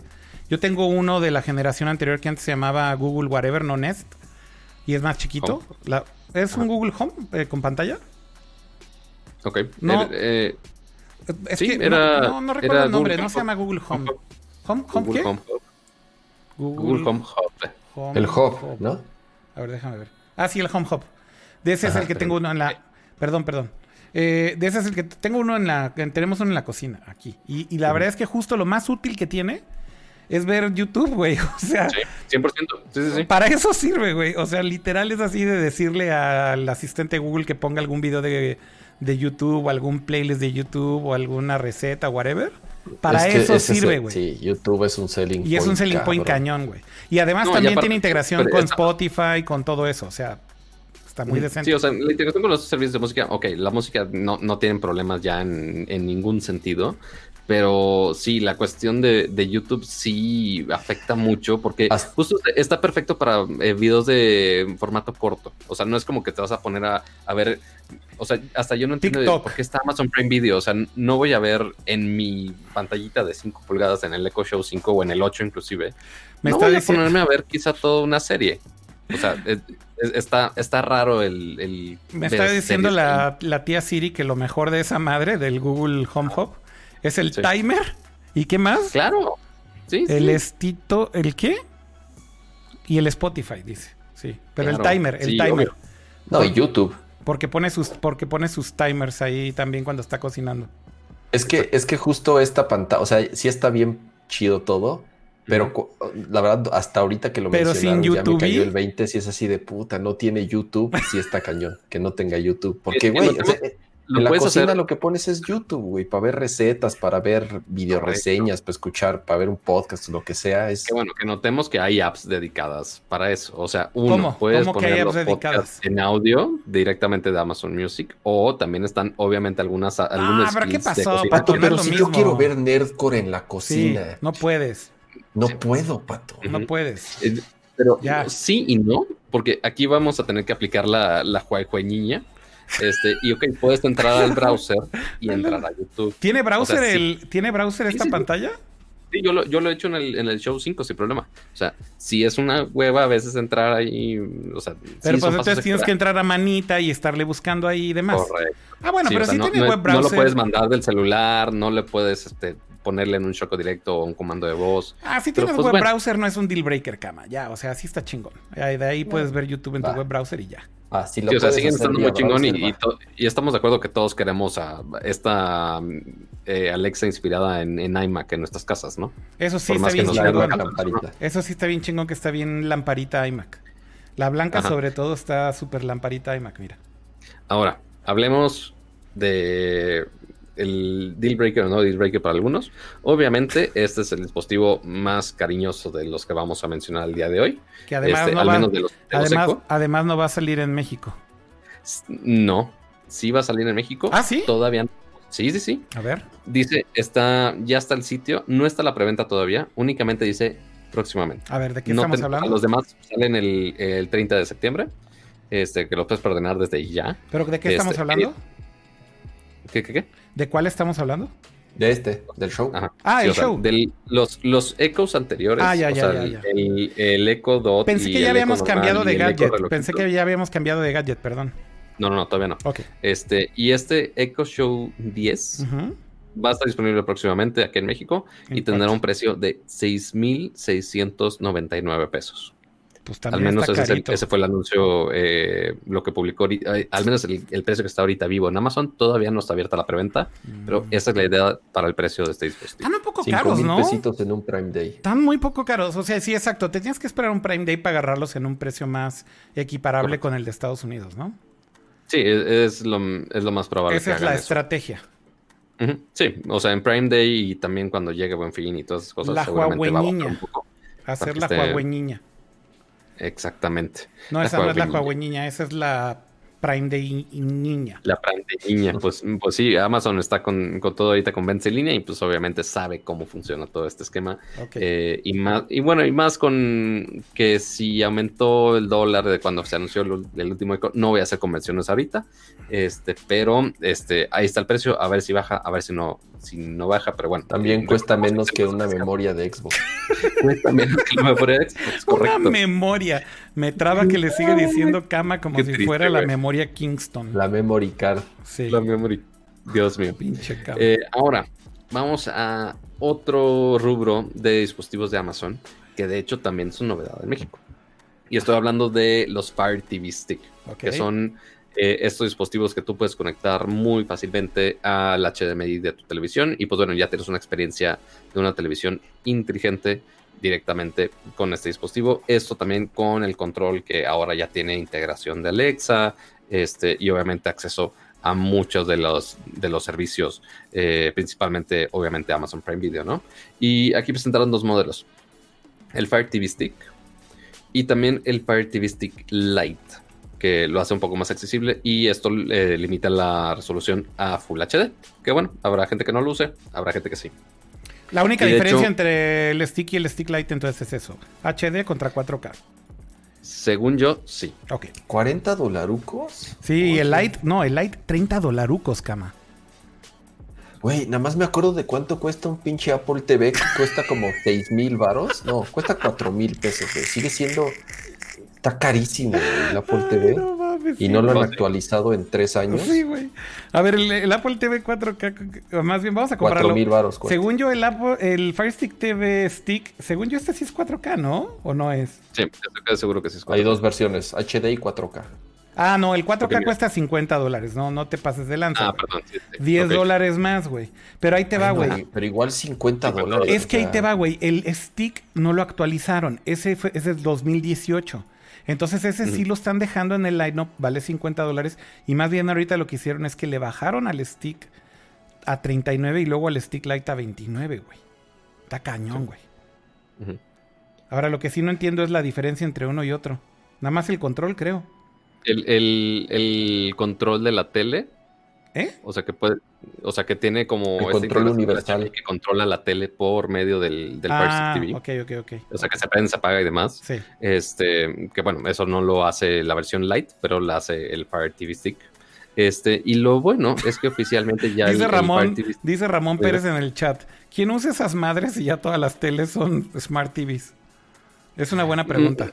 Mm, te sorprenderías, ¿eh? O sea, porque principalmente los que compraron, este, o una de dos, hoteles muy de entrada, o sea, que son, sí son Smart TV, pero que son gamas de entrada que tienen un procesador y un sistema operativo muy horrible. Sí, que la experiencia es muy este, mala. O sea, que, de hecho, creo, no me acuerdo si sigue vivo ese video en mi canal o no. O sea, es un video de hace, que será? Cuatro años. Este, que justo el video es ¿por qué no comprar una Smart TV? Y yo justo lo que decía de, güey, cómprate una tele patito. Bueno, tampoco es como que hoy puedas comprar una tele patito sin ajá, ahorita ya, ahorita ya no aplica tanto. ya sí, ya no se puede. Yo la neta sí preferiría comprar una Dom TV. O sea... Sí, sí, sí. O sea, es que a veces... algún dispositivo, pero ya no hay. Ya todas ya traen ahí sí, o sea, o inclusive las que ya traen ahorita, o sea, si te compras una de X tienda de menos de 4 mil pesos de una marca X, o sea, ni siquiera de una de las conocidas que más o menos sabes qué pedo con su sistema operativo. De esas chinas que van y vienen de Walmart. justo, exactamente. No, quería decir que retailer porque justo con la que hice ese video sí fue una que compré en Walmart, una marca X, no la voy a mencionar. Así, que, llegas con la garantía, oiga, es que se me... ¿Qué es esa marca? Esa marca ni existe. Esa marca ya no existe. No, pero aquí pero aquí la compré. No, no, no, aquí nosotros nada más vendemos esa. Así y ya es otra pinche marca distinta. Ah, entonces, por ejemplo, con esas teles. El este, Emprendedores chinos. Yo la, que había, comprado, no, ni siquiera era Smart TV. O sea, imagínense, ya soy así de viejo ya. Este, y dije, güey, pues haz la Smart con un Chromecast o con un Fire, o con un Fire TV Stick. La Polaroid. la Polaroid, exacto. La Polaroid, qué mal. No, esa Polaroid es una historia bizarrísima. Creo que pagaron nada más por ponerle el sticker de Polaroid, pero es una pinche compañía china y culera, güey, que nada más pagó por ponerle el sticker de Polaroid y ya, güey. No, y, aparte, ¿sabes qué es lo más chistoso de todo esto? Justo mi, una persona con la que estaba saliendo justo tenía la Polaroid y sufría cada que iba a su casa. Yo, güey, ni, el fregado Netflix and chill se disfruta aquí, güey, es horrible. este, así como media hora nomás para que abriera la aplicación de Netflix. Yo de, güey, por Dios, ¿por qué se hacen esto? Este, ya le dije, ya toma tu Chromecast y ya funciona la chingada. Pero Polaroid este vendió un chingo en México además, güey, ¿eh? O sea, vendieron como si no hubiera un mañana, güey. Uy, pues porque costaba 3.999 pesos, yo creo, güey, o sea... Pero bueno, la experiencia no debe ser muy buena en esas televisiones y esa es la gente que compra un Fire TV. o los burgueses que comen hamburguesas como, como cama, compran su Apple TV de 6 mil baros. Exactamente. No, no, no. Yo ni siquiera compré Apple TV 4K, ¿eh? ni Metro No, no, no. No, no, no, no. Mi Apple TV es viejito, yo sí tengo un 4, Yo sí tengo un 4K, pero en mi defensa, güey, lo compré hace un chingo de tiempo, güey, cuando el dólar estaba todavía como en cuando, no sé, 14 pesos en 200 dolaritos, güey. No, Esa es mi defensa. Okay, Pero bueno, el punto es que el Fire TV Stick es justo para esto, que tengas una mejor experiencia, este, principalmente con, o con uno, teles que no eran inteligentes, si tienes una tele un poco más viejita que no era Smart TV, ok, la puedes hacer Smart con este dispositivo, o si es una tele Smart TV que la experiencia es horrible, este, si es una marca o de entrada o que simplemente el sistema no, no da suficientemente rápido para que te funcione decentemente, ok, simplemente conectas un, un HDMI por, con el Fire TV Stick y ya funcionas perfectamente sin complicaciones y aparte con la integración de Alexa directamente desde el control del Fire TV Stick. Tengo una pregunta, Pato. Dime. Nunca he usado un Fire Stick. Lo que sí he utilizado son las aplicaciones de Amazon Prime Video. Y Amazon particularmente no es muy bueno diseñando No, no, no, vamos a decirlo como es, No, vamos a decirlo como es. Amazon Prime Video es una patada en las bolas. O sea, el, UX de Amazon Prime Video sí. O sea, güey, el UX, la experiencia, el diseño, la velocidad de la está hecha con las nalgas. Con las nalgas. O sea, de verdad es una pésima experiencia. Sí, sí. Por eso mi pregunta es la siguiente. Este dispositivo ¿Cómo es la experiencia? Mira, no te hagas muchas, no te hagas muchas ilusiones, no te hagas muchas ilusiones, Cama. O sea, no es un Apple TV en experiencia. Ok. No es, un dispositivo de 30 es un dispositivo de 30 dólares. Yo hace poco en un Airbnb había una tele con un Fire Stick TV. Y sí, güey, o sea, era una pesadilla, güey.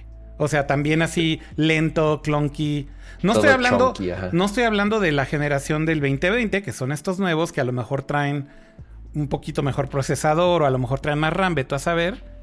Pero por lo menos ese que yo estaba usando, que seguramente es el del 2018, pues sí jala lentón, güey. O sea, tiene lag y tiene delay y refresca lento los menús y... O sea, un Roku es más rapidón. Sí, yo creo que un pues poquito más. O, depende que Roku. Obviamente, de, todos estos hay diferentes esquemas. Hay desde lo más económico y accesible hasta la versión 4K HDR, lo que quieras. Este, que de hecho también soporta, al menos la versión de 40 tiene Dolby Atmos. Este, y la versión Lite tiene Dolby Audio nada más. Eh, pero, pues sí, o sea, la, experiencia tampoco te voy a decir es la más fluida del universo. No, posiblemente no. No te puedo decir mucho porque, de hecho, o sea, ahorita que me pusiste a pensar, jamás he usado un Fire, Stick, un Fire TV Yo uno, ah, pero de generación anterior. Yo uno de generación anterior y debo decir, sí es lento. a lo mejor estos 2020 son más... Es un, es un bundle de 30 dólares, 30 dólares o de 40 dólares, dependiendo del modelo que elijas. Aquí en México decidieron únicamente traer por ahora la versión light. Oh. O sea, entonces ahorita la, versión para país en vías de desarrollo. Ok. Sí, o sea, si lo quieres decir así, sí. Pues sí. Este, y este va a tener un precio, de hecho ya está en preventa. Ajá. Eh, se envía el 30 de septiembre y tiene un precio de 1199. Oye, salen caros los gadgets de Amazon aquí. Está en 30 dólares ese, güey. Que normalmente, que normalmente justo la, o sea, seguro pueden buscar hasta otro episodio de Amazon. Y justo lo aplaudíamos a Amazon de, ah, ya están muy, muy accesibles. Sí, estaban muy accesibles. pero, es, también se, están se, están preparando para el 2021 de dólar a 35 pesos, güey. O sea, yo creo que sí, güey. Como Apple, no, sé como Apple también quien le subió cabrón. Apple también le subió los precios bien cabrón a sus productos. Exactamente, es lo que te digo, güey. O sea, se la arrancaron. Vayan amarrando para el buen fin, amiguitos. No, no, no. no, no. Se la arrancaron, güey. Oigan, a ver, entonces el Fire Stick Lite sí llega en 1100 varos, entonces. Mil, 1100 o 1190. Que en ese precio ya te andas comprando este un Un Apple TV no. No, no un Apple no, TV. Un Apple TV no. No, pero sí un Roku. Y por lo que dicen en el chat, al parecer la experiencia del Roku es, es mejor y además tiene más apps. Creo que Roku no, Roku no está peleado con nadie. Entonces tienes, tienes y tienes y en Roku y en Roku tienes la tele pirata esa IP, güey, esa que se hizo bien famosa en México, güey. Ah, la que mi primo va a pagar al Oxxo. Güey, yo cuando supe de eso. No, no yo una vez lo vi, yo también lo vi en casa de un amigo una vez y dije, güey, ¿qué es esta mamada, güey? No podía creer cómo funcionaba pinche eso. Pinche emprendedor visionario, ¿no? El mexicano que hizo eso, güey. ¿Cómo le, ¿Cómo le haces? Pues voy al Oxxo y le pago un güey. No, pero le pagan un depósito a una cuenta, así era, güey. Ah, exactamente. O sea, va a un Oxxo y le depositaba a un güey, hacía una cuenta. Pero hubo un desmadre, güey. Bloquearon. ¿Y, cómo sabes que eres tú? ¿Cómo sabes que tú le depositaste? Ah, pues por WhatsApp le mando la foto. Le avisas, le avisas por WhatsApp y te activan tu cuenta a huevo. No, no, no, es una, o sea, es una. Era, era una barbaridad eso. Pero de hecho, hubo un pedo, güey, y demandaron en México. Sí, lo platicamos, creo que en algún programa. Salió, de México, salió de México Rojo un rato. Salió de México Rojo un rato por todo el desmadre, etcétera, etcétera. Pero bueno, no sé si sigue el desmadre de la piratería. Ahí en el chat ahí que nos iluminen. ¿Todavía el Roku es este eh, la piratiña time o ya no? Es una buena pregunta esa. Ya no sé, ya no sé. Oigan, pero pasemos. Pasemos a, otros, sí. Sí, porque seguimos en el evento de O sea, esto es el mismo evento. Sigue siendo Amazon. Ah, y todo esto fue hoy, todo esto fue hoy, el stream fue hoy. Día. Sí, sí. Correcto. Este, y notemos que Amazon tiene diferentes submarcas y diferentes eh, categorías de producto que son igual hechos por Amazon. También eh, rápidamente los Wi-Fi Hero, que tienen este sistema de Wi-Fi Mesh, también lo actualizaron a versiones Pro con Wi-Fi 6 y que justo acaban de lanzar este, la versión normal aquí en México hace semanas, creo. Claro, también llegó tampoco llega esa versión a México por ahora, seguramente más adelante. Pero otra que llamó mucho la atención es todo este lado de Ring. Si no lo conocen, Ring, o sea, de Ring de tocar el timbre, es justamente por los timbres inteligentes de esta marca que eventualmente compró Amazon y que ahora ellos lo manejan y que se enfocan mucho en seguridad, cámaras de seguridad, etc, etc. Este, y ahora lo expandieron bastante con nuevos servicios y unos gadgets muy bizarros. Primero, vamos a hablar de este, eh, todos los servicios de Ring, porque normalmente está, hecho para la seguridad de tu casa. Uno, que el timbre, oye, que las cámaras de seguridad. Ok, lo entendemos, gadgets dentro de tu casa. Cool. Pero ahora lo integraron con los coches, con toda esta sección de dispositivos que es Ring Car principalmente, que tienen desde alarmas que tú puedes conectar por medio de un puerto. Del puerto del escáner de los. No, es el puerto de donde pones el escáner de, lo, de las Pero se llama para los coches. Si no me equivoco. ¿Cómo se llama? OBS. El de diagnóstico. No me acuerdo cómo se llama, pero es el puerto de diagnóstico, sí, efectivamente. OBD, perdón. OBD, es el, OBD. El, OBD, OBD, OBD. Sí, yo dije OBS, me suena muy familiar. No, no es OBS. Este puerto OBD, que literal, si tú estás en tu coche y ves, en, eh, aparte de abajo del, del, volante, tiene este puerto que todo mundo usa para diagnósticos del coche, etcétera. Pues bueno, ahora este gadget tú lo puedes conectar a virtualmente todos los coches. Literal dijeron, pues soporta el 99% de los coches, lo cual está cañón. Este, y ahora tienes más funciones de seguridad dentro de tu coche. Entonces, si abren la puerta, si, o sea, cualquier cosa pasa, pues bueno, ya te notifica no solamente por la alarma anticuada, ya por así ponerlo, de tu coche, sino que ahora ya hasta te manda una notificación este, a tu teléfono, lo cual está increíble. Es una, gran mejora y una implementación muy extraña que Amazon esté haciendo un, dispositivo que se conecte por, por el OBD. Este, también el segundo fue una cámara directamente eh, para tu coche, que una función muy interesante, que obviamente pues sí, pues graba cuando alguien se mete, o sea, obvio. Este, pero. Y se roban la cámara con todo y el coche. Exactamente, pero pues bueno, ya tiene registro. Que igual, igual van a decir que ahorita con el otro gadget, pero. Pero es este, algo... tiene una dashcam, ¿no? Es, es, sí, es una, dashcam, pero también tiene una cámara que va hacia atrás. O sea, ah, o sea puedes grabar. es dashcam y, graba también el interior de, de, la cabina del coche. Entonces digo, ese no está mal. O sea, por ejemplo, ahí en el, en el chat están diciendo para las combis, pues lo dirás de broma, güey, pero, o sea, puedes ponerlo en cualquier coche y, si quieres grabar como dashcam algún accidente o, por ejemplo, algo dentro de la, cabina, no es mala idea, güey. Está chingón, la verdad. y el hecho de que sea totalmente modular y simplemente le pones un SIM de LTE y se acabó. El, tema de las, de las dashcams, igual en México, eh, como tal, no es algo que se use mucho. Se utiliza más en Europa, en Estados Unidos de que ya es, ya es bastante común de que los coches allá tengan una cámara no apuntando hacia adentro, más bien hacia, hacia el frente, sobre, todo para, temas de accidentes y de seguros y de choques. La verdad, sí, este, eh, eh, tal cual es muy fácil cuando hay un accidente y tú tienes la evidencia de que no es tu culpa, resuelves el problema en, en segundos. En México se ha ido adaptando poco a poco como tal no hay así un buen producto que sea fácil de recomendar o que cumpla con las características adecuadas. Esto, pues sí, bien podría llegar a, llegar a masificar como tal esta, esta línea de, de productos y creo yo que puede ser una buena alternativa y que incluso en algunos países como, como en México eh, puede popularizarse. Ahora, creo que no va a llegar a México, ¿no? O sea, por lo menos hasta ahora no han mencionado. No, nada. ahorita no han mencionado en ningún lado porque todavía no hay precio y disponibilidad. Porque de hecho, eh, ahorita justo le acabo de pasar el link a Kira de los anuncios de todo esto. Aquí están. Y el título, el título del documento es los productos para 2021. O sea, todavía falta. Este, pero sí, la idea es que ya salgan próximamente. Pero las ideas están muy, las ideas están muy chingonas. A ver, el, el, que se conecta al OBD, la verdad es que, como dices, el 95% de los coches tienen ese puerto para el escáner. La verdad es que no. No, o sea, todos lo tienen y de hecho la, chica de Amazon dijo, soporta el 99% de los coches ah, existentes. 99, ve. Pero lo que voy es, es, una solución buena, o sea, el hecho de que puedas traquear en dónde está tu coche, este, que sirva como una alarma, etcétera, etcétera. Un impacto. No está mal, o sea, creo que son ideas muy buenas. La del dashcam, la verdad es que también está muy chingona, la de, la de que esté grabando.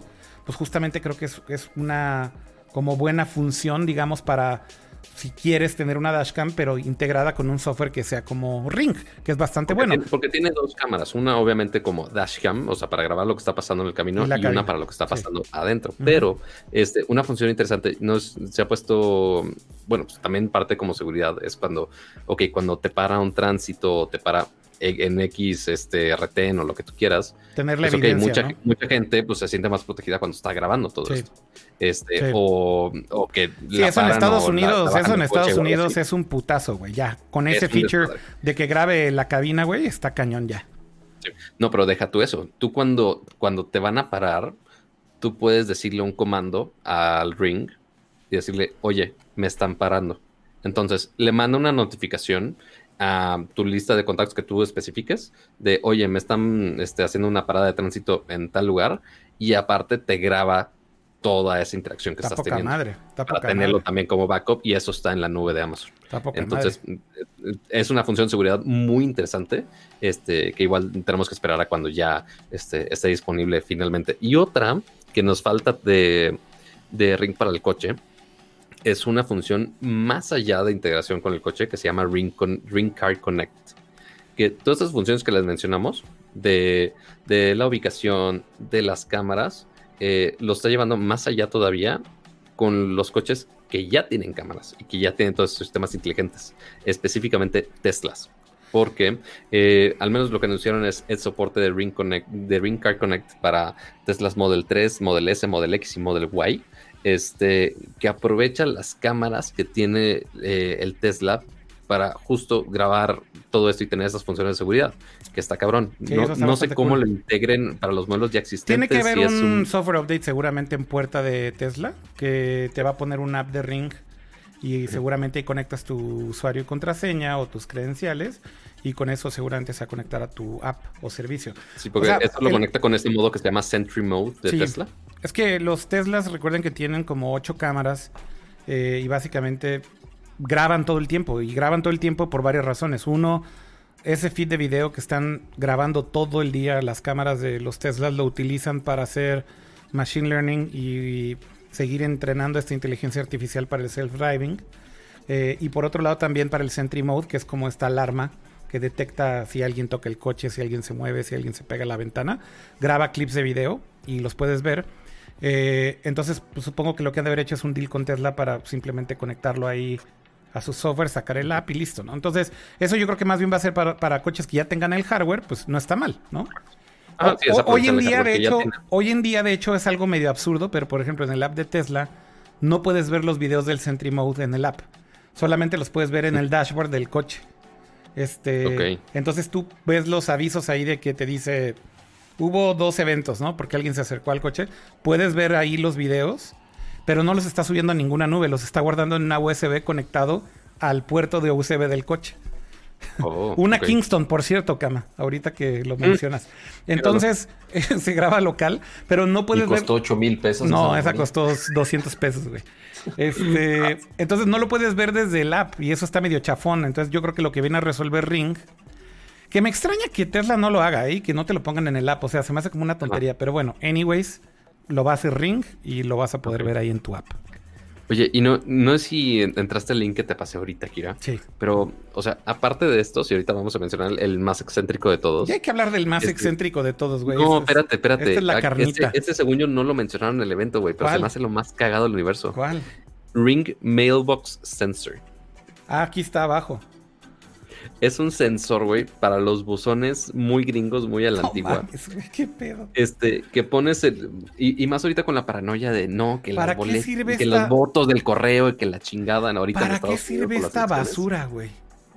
Para detectar si alguien se está robando tu correo, güey. Obviamente. No, no mames. Claro. Es algo muy común y es un pedo súper Está muy gringo. Está muy gringo este pedo.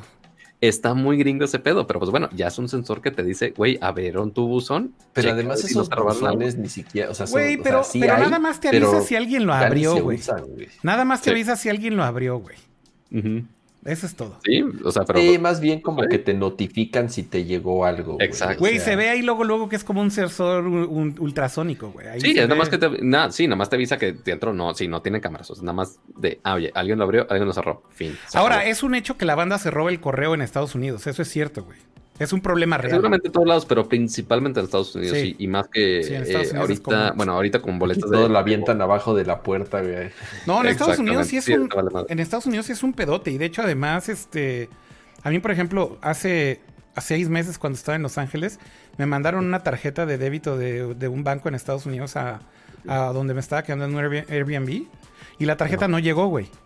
Y literal, güey, a los tres días estaba teniendo cargos clonados en la tarjeta, güey. O sea, es un pedo muy, muy severo, güey. Es real, es real.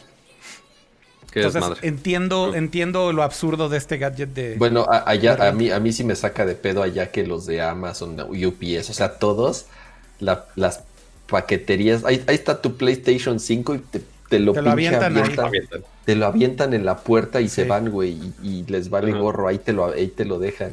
Sí, eso está también bien eh, eh, bizarro. Eso sí agradezco un poco que acá tienen un poquito más de decencia. Pero ahora pasemos al, último. Al más excéntrico. No mames. Es la cosa más loca, pero más chingona que ya quiero en mi casa. Yo también. No la necesito en lo absoluto, pero güey, lo quiero en mi casa. ¿Y de qué estoy hablando? Este es el Ring Always Home Cam. No mames. No es una cámara de, seguridad convencional. No es algo que pones ahí fijo y ya. El No, sí pon el video, güey, no mames. No, sí, sí, es lo que voy a hacer, es lo que voy a hacer. Esto, esto sí lo tenemos que poner, güey. El o sea, ahí nomás en esas fotos dices, ese cubito es un pedo de Robocop, güey, o sea. Robocop, güey, la OCP, güey. Este sí es de Robocop y de la OCP, güey. Y va a llegar. A ver si le puedes poner el, full screen. Espérame, déjame hacerlo todo bien aquí y bajarle un poco el volumen porque está muy fuerte. Ajá, sí, porque no queremos hacer ir rape a nadie. Así lo voy a poner. Sí, sí. Ahí va. Está bien. Ahí está ya. A ver, vean. Ahí está tu alarmita de ring. Y mira, güey. Es un dron, güey. Un dron indoor, güey. Es una cámara dentro de un dron. What the fuck. Güey, la cara de what the fuck del güey. la cara de what the fuck del güey. Ahí va, ahí va, ahí va, ahí va. No mames, ya le robé a los aliens. no mames, güey. Oh, yes. Yes. Es que el ladrón dice, oh no. Ajá. Y puedes monitorear toda tu casa desde este dron, güey. No, no mames, este Entonces- sí, este sí, yo dije, dude, I want this thing now. Así, ya. O sea, no tengo absolutamente nada de ring, no tengo ni dónde ponerlo. O sea, pero, güey, quiero ese pinche dron, no mames. O sea, ese, pues obviamente, como se podrán dar cuenta, es esta base donde está este Que, dron. que Dicen- dispara. Dicen en, dicen en el chat, dicen en el chat, le Ajá. van a dar un batazo, güey, para que le den un batazo. Pinche ratero, ¿qué va a decir o no, güey? Lo va a agarrar y lo va a madrear, se lo va a robar también, güey. Obviamente. No mames. ¿Es de Güey. quién es este, este vecino tan güey? Vas que a ver, vas a ya veo los, los, los videos de, de las mascotas, los gatos y los perros atrapando esa madre, güey. Eso podría ser. cualquier ¿no? Siempre se me olvida ese caso de uso, güey. Pero. A ver, se llama, se llama, se llama eh, Ring Always Always, Home Home Cam. Ring Always Home Cam, ¿verdad? Sí. No hay precio. No hay precio todavía, no hay disponibilidad todavía. Ok. Entonces, ¿qué hace o por qué, por qué este dron? Pues bueno, tiene esta basecita en la parte de abajo, blanca. O sea, no está hecho para que esté prendido todo el tiempo. Si se dan cuenta en esta base, se oculta la cámara. Entonces, cuando ya se activa, esto es, o porque yo lo activé manualmente desde la app, o porque se activó alguna alarma o algo así. Ok, despega el dron y ya se destapa la cámara. Entonces, ahí medio intentan cuidar el pedo de privacidad Sí, por se ese supone lado. que cuando está, cuando está estacionado el dron, la cámara está oculta. Exactamente, y pues ahí se carga el dron, ¿no? Entonces ya sale el dron, que por cierto, las aspas del dron están bien protegidas para que no dañe absolutamente nada y que nadie se corte un dedo. Entonces, Ya, está diciendo sale- ahí Miguel Pulido, perdón, Pato, que ya lo que falta nada más es que hagamos el hack con un Raspberry Pi o algo y lo, lo weaponizamos y que aviente gas pimienta, güey. Entonces, Es muy posible, güey. No, no está tan lejos de la realidad. Eso suena pero- así como a un video de...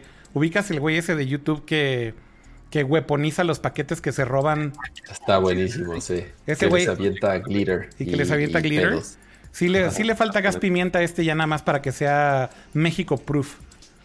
Exactamente. Aprobado. Pero, pues, bueno, ya cuando tienes dos opciones, o cuando se activa una alarma Ajá. y ya te avisa y tú puedes volar el dron y ya monitorear, o pues ya tu manual puedes controlar el dron y monitorear. Pero patrulla solito también, ¿no, Pato? O sea, también patrulla solito. Ese es el chiste. Se supone que puede volar solo y... No, no sé, fíjate. Según yo sí, dicen, eh, ese vehículo autónomo para interiores, obviamente, na- nadie va a volar este Autónomo, Sí lo van autónomo. a hacer, pero no deberían. Autónomo. Ajá, funciona con Ring Alarm y vuela a eh, lugares preseleccionados. O sea, ya tiene como rutas seleccionadas. Mm. que ya Ah, has de tener que hacer como una especie de mapa. Correcto. tal O sea, vez. O sea, tienes no es que estarle como un pinche Sentry ahí, este, Ahora, así te, de Metal te- Gear te- te voy a decir algo. Eso, eso quiere decir entonces que debe ser relativamente barato, güey, porque hay muchos drones que finalmente hoy en día ya pueden detectar obstáculos, vuelan solos, tienen una autonomía muy cañón. O sea, la verdad es que me sorprende que no sea 100% autónomo. Eh, y eso, insisto, creo que solamente me, me lo imagino por un tema de precio. Por- sí, porque aquí pues solamente incluyen la cámara, no estás eh, invirtiendo más en sensores extra, sino que solamente, ah, oye, va a la ruta a donde ya sabe dónde tiene que ir para vigilar tal son. O sea, si se activa la alarma en la puerta de la entrada, ok, ya tienes la ruta de vuelo planeada para la entrada y ya, te quitas Mm. de O sea, no tiene así ni un sensorcito básico para no estamparse contra una lámpara. Pues Es que yo no creo que debes de, yo no- creo que de- debe ser como las aspiradoras, güey, autónomas, que haces tu mapa de tu cuarto. No sé si han visto eso. Posiblemente. Sí, Pero- pero, las aspiradoras más o menos sí detectan así los bordes. Bueno, tienen de sensores, pero de todos modos necesitan hacer algunas, un mapa. eh, sobre todo, por ejemplo, cuando tienes dos pisos o cosas así y que tienes algún lugar donde se puede caer. Eso delimita el área en donde puede operar, digamos que de manera segura. Entonces me imagino que debe ser una cosa similar en este. Pero insisto, yo lo que pensé, de hecho, cuando lo vi, es que era autónomo 100%. Sí, yo me imaginaba que te ibas de tu casa Sí, sí. y lo dejabas en modo Sentry Sí, ya, y se se la pasaba así, este, haciendo los rondines. No veo por qué no sea posible, güey. Inclusive, de hecho, me quedé pensando ahorita, güey. No es un tema de hardware, eh, güey. O sea, la verdad es que podría ser inclusive usando puro pinche machine learning y este computer vision. La verdad es que podrías hacer modelos, güey, que detecten colisiones y demás. O sea, Ayer- es más, no dudo que así lo haga pinche DJI y esas compañías con sus drones. Tengo un update. A ver, Sí, hay fecha de 2021. ok. Y sí hay precios en, dólares. Ah, cabrón, a ver. ¿Cuánto? A ver, el Car Alarm, 60 dólares. El Ring Car Cam, o sea, este, este Dashcam, el dashcam. 200 dólares. ¿200? El 200. El Ring Car Connect, 200. Ajá. Y este Always Home Cam, Ajá. ¿cuánto costará este droncito? 200, no. ¿Cuánto la No, yo, yo le echo 350. 300 dolaritos, yo digo. 250 dólares. 250 no está mal. 250 dólares por este droncito. Mira, te voy a decir qué es lo que tiene de ventaja si fuera autónomo, güey. Y es donde tienes que hacer la comparación y porque dije, güey, esto es una buena idea.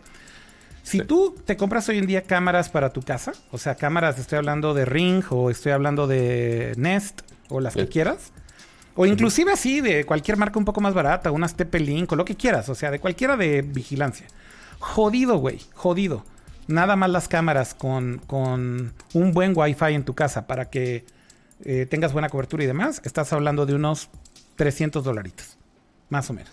Jodido, ¿eh? Y te estoy hablando de que son tal vez tres cámaras, nada más. Entonces. No, una Nest, una Nest vale en México, una Nest vale. Son caras. Como sí, son caras. 6, 7 mil pesos, ¿eh? La 4K.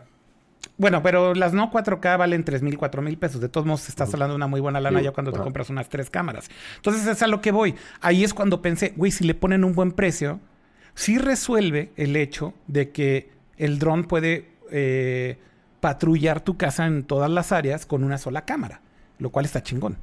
Ahora, el, el, el, Yo sé que son continuas, yo sé que son continuas y obviamente son aplicaciones distintas porque, por ejemplo, si tienes una apuntando al exterior, pues lo que quieres es grabar cuando alguien llega, ¿no? Cuando, no sé, y el droncito, pues al final del día no podría ser lo mismo, estoy de acuerdo. Pero sí resuelve algunas cosas. Mira, gente que vi que reaccionó positivamente decía, ah, voy a poder ver a mi mascota cuando la dejo en casa. Y eso creo que sí es una una, un, uso relativamente bueno, a menos de que sea un gato, ¿no? este, Porque creo que un gato sí la destruiría, ¿no, Cama? Sí, ahora, eh, de, los, de, los dispositivos que hablamos hace rato, justamente el Echo Show 10, el, la lamparita, bueno, que tiene pantalla, tiene también una funcionalidad de cámara de vigilancia. Entonces, como además gira 360 grados, tiene la funcionalidad de que pueda detectar movimiento de cuando te vas de tu casa y entonces sí se conecte al sistema de Ring, que es este, eh, Ring como tal ya es un chorro de dispositivos, tienen el timbre con cámara, tienen sensores de movimiento, tienen sensores para cuando abres eh, puertas y ventanas, tienen eh, literal alarmas sonoras, o sea, tienen un chorro de dispositivos. También ya se puede, integrar el, el, Echo Show, entonces puedes dejarlo como en modo cámara de vigilancia mm. también y te notifica en la aplicación cuando detecta movimiento. Y además lo, chido es que se mueve, ¿no? Digo, yo en, mi casa uso Nest, las cámaras Nest. Y también detectan movimiento, personas, sonido. Detectan movimiento y todo, pero son fijas. Entonces solamente apuntan hacia un lado. Claro. ¿no? Entonces, digo, la ventaja tanto del Echo Show como, del droncito. es que ya pueden moverse a, otro punto. Ahora, sinceramente, lo del dron está raro que.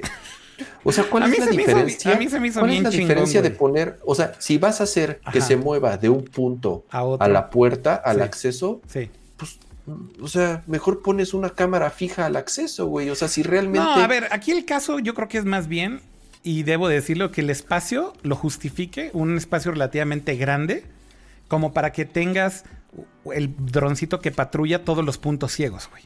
Eso es realmente creo que el valor, güey. Y, no solamente para justo evitarte poner, evitarte poner 10 cámaras, güey, para cubrir todos los puntos ciegos. Esa es la contra.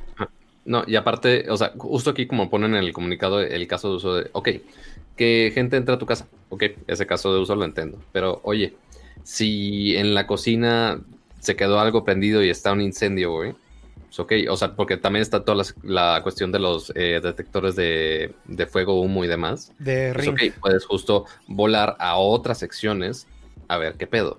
Este, y no solamente para que veas cómo se quema en vivo tu casa por dejar los frijoles eh, prendidos. O sea, digamos, puedes, puedes, tienes la funcionalidad de decirle, ya sea con una instrucción o con por comando de voz con Alexa, no sé, si te vas de vacaciones, le dices, oye, Droni, vigila este, el cuarto de, lavado.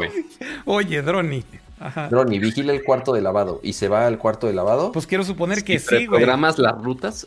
Yo creo que sí. Yo también es lo que, creo que sí. Reprogramar las rutas de cada cuarto y ya tú puedes marcar, o más bien, eh, si pones Ring Alarm y todo este sistema complejo, detecta de, oye, este, se activó la alarma, ¿cuál fue? ¿La de la puerta de la cocina o la de la puerta de la entrada o la puerta de atrás? Depende de cómo está tu casa.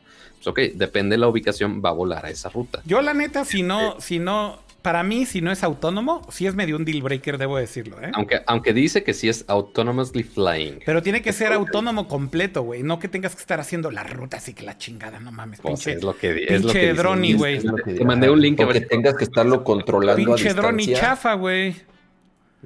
Y además todo el mundo se está riendo de cama porque le dijo drone. Es drone. ¿Por qué le pusiste drone?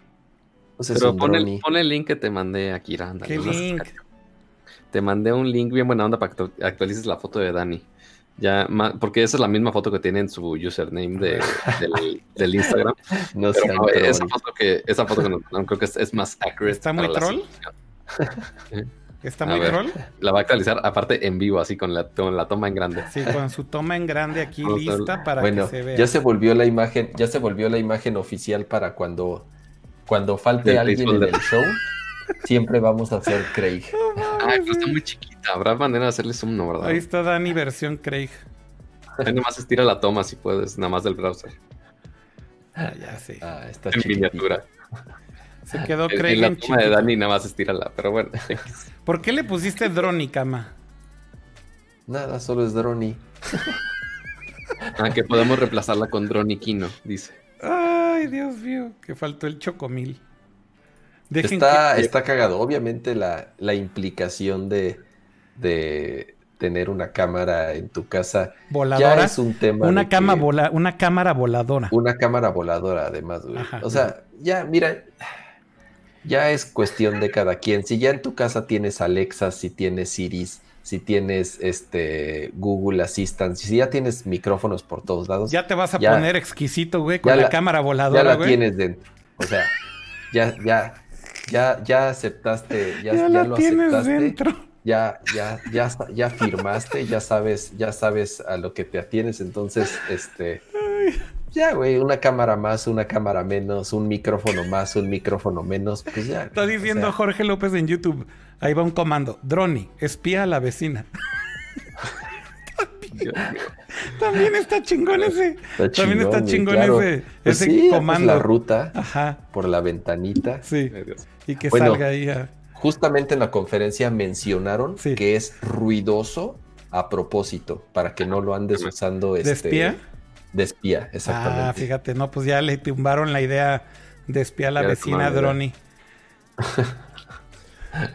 Pero pues sí, eh, una, disculpa a, Ariana, nuestra amiguita de Amazon, que como quiera queremos probar a Droni, digo, el, el ring este Always Homecam, así que pues no, no nos tiren el evento nada más. No, queremos, queremos probar todo. dice que es de juguete.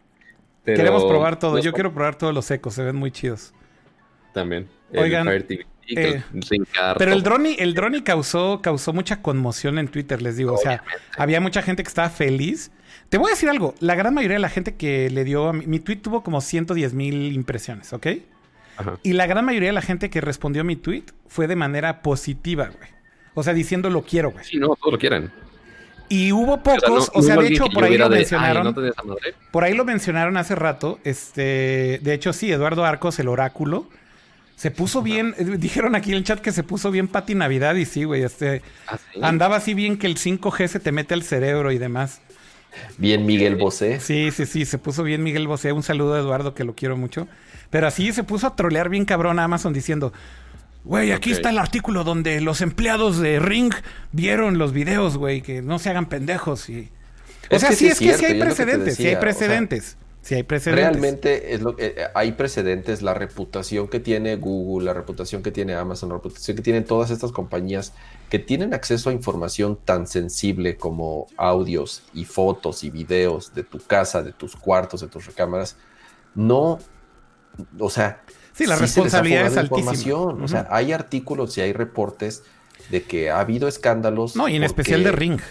Exactamente, no cuidan la integridad y no cuidan al 100% eh, la información de los usuarios y la utilizan para o sea, no es casualidad que las recomendaciones de productos que te hacen, que las recomendaciones de cosas que te quieren vender en, cuando entras a Amazon o por correo, obviamente es por todo el machine learning gracias al acceso que tienen a ese dato eh, eh, en, tu casa, o sea, gracias al acceso que tienen a tu historial, gracias al acceso que tienen a tus fotos, a tus gustos, a lo que le das like, a lo que no. Entonces, todo lo utilizan para venderte eh, cosas. o sea, eso no es, eso no es ningún secreto, está en sus términos y condiciones. Tú lo aceptas, tú lo firmas, que nadie lo lea es otra cosa, pero es parte de lo que tú estás cediendo a cambio de un dispositivo así. De acuerdo. Y ya para cerrar, vamos a hablar ahora de un servicio de Amazon. en el evento de Devices hablaron de un servicio y yo dije, a ah, chingar. Sorpresivo, ¿eh? O sea, se sabía que estaban trabajando en este servicio desde hace tiempo. No, no, o sea, lo que quiero decir es, ya había muchos rumores acerca de, de esto, pero me sorprendió que haya sido un evento de Devices, Pato. Correcto. Sí, o sea, porque estamos hablando de. Porque obviamente ya vemos que Amazon está súper ligado a gaming y más con, con Twitch, que también es de sus grandes productos que ahorita está por los cielos y más con la cantidad de gente que está streameando hoy en día, incluyéndonos nosotros.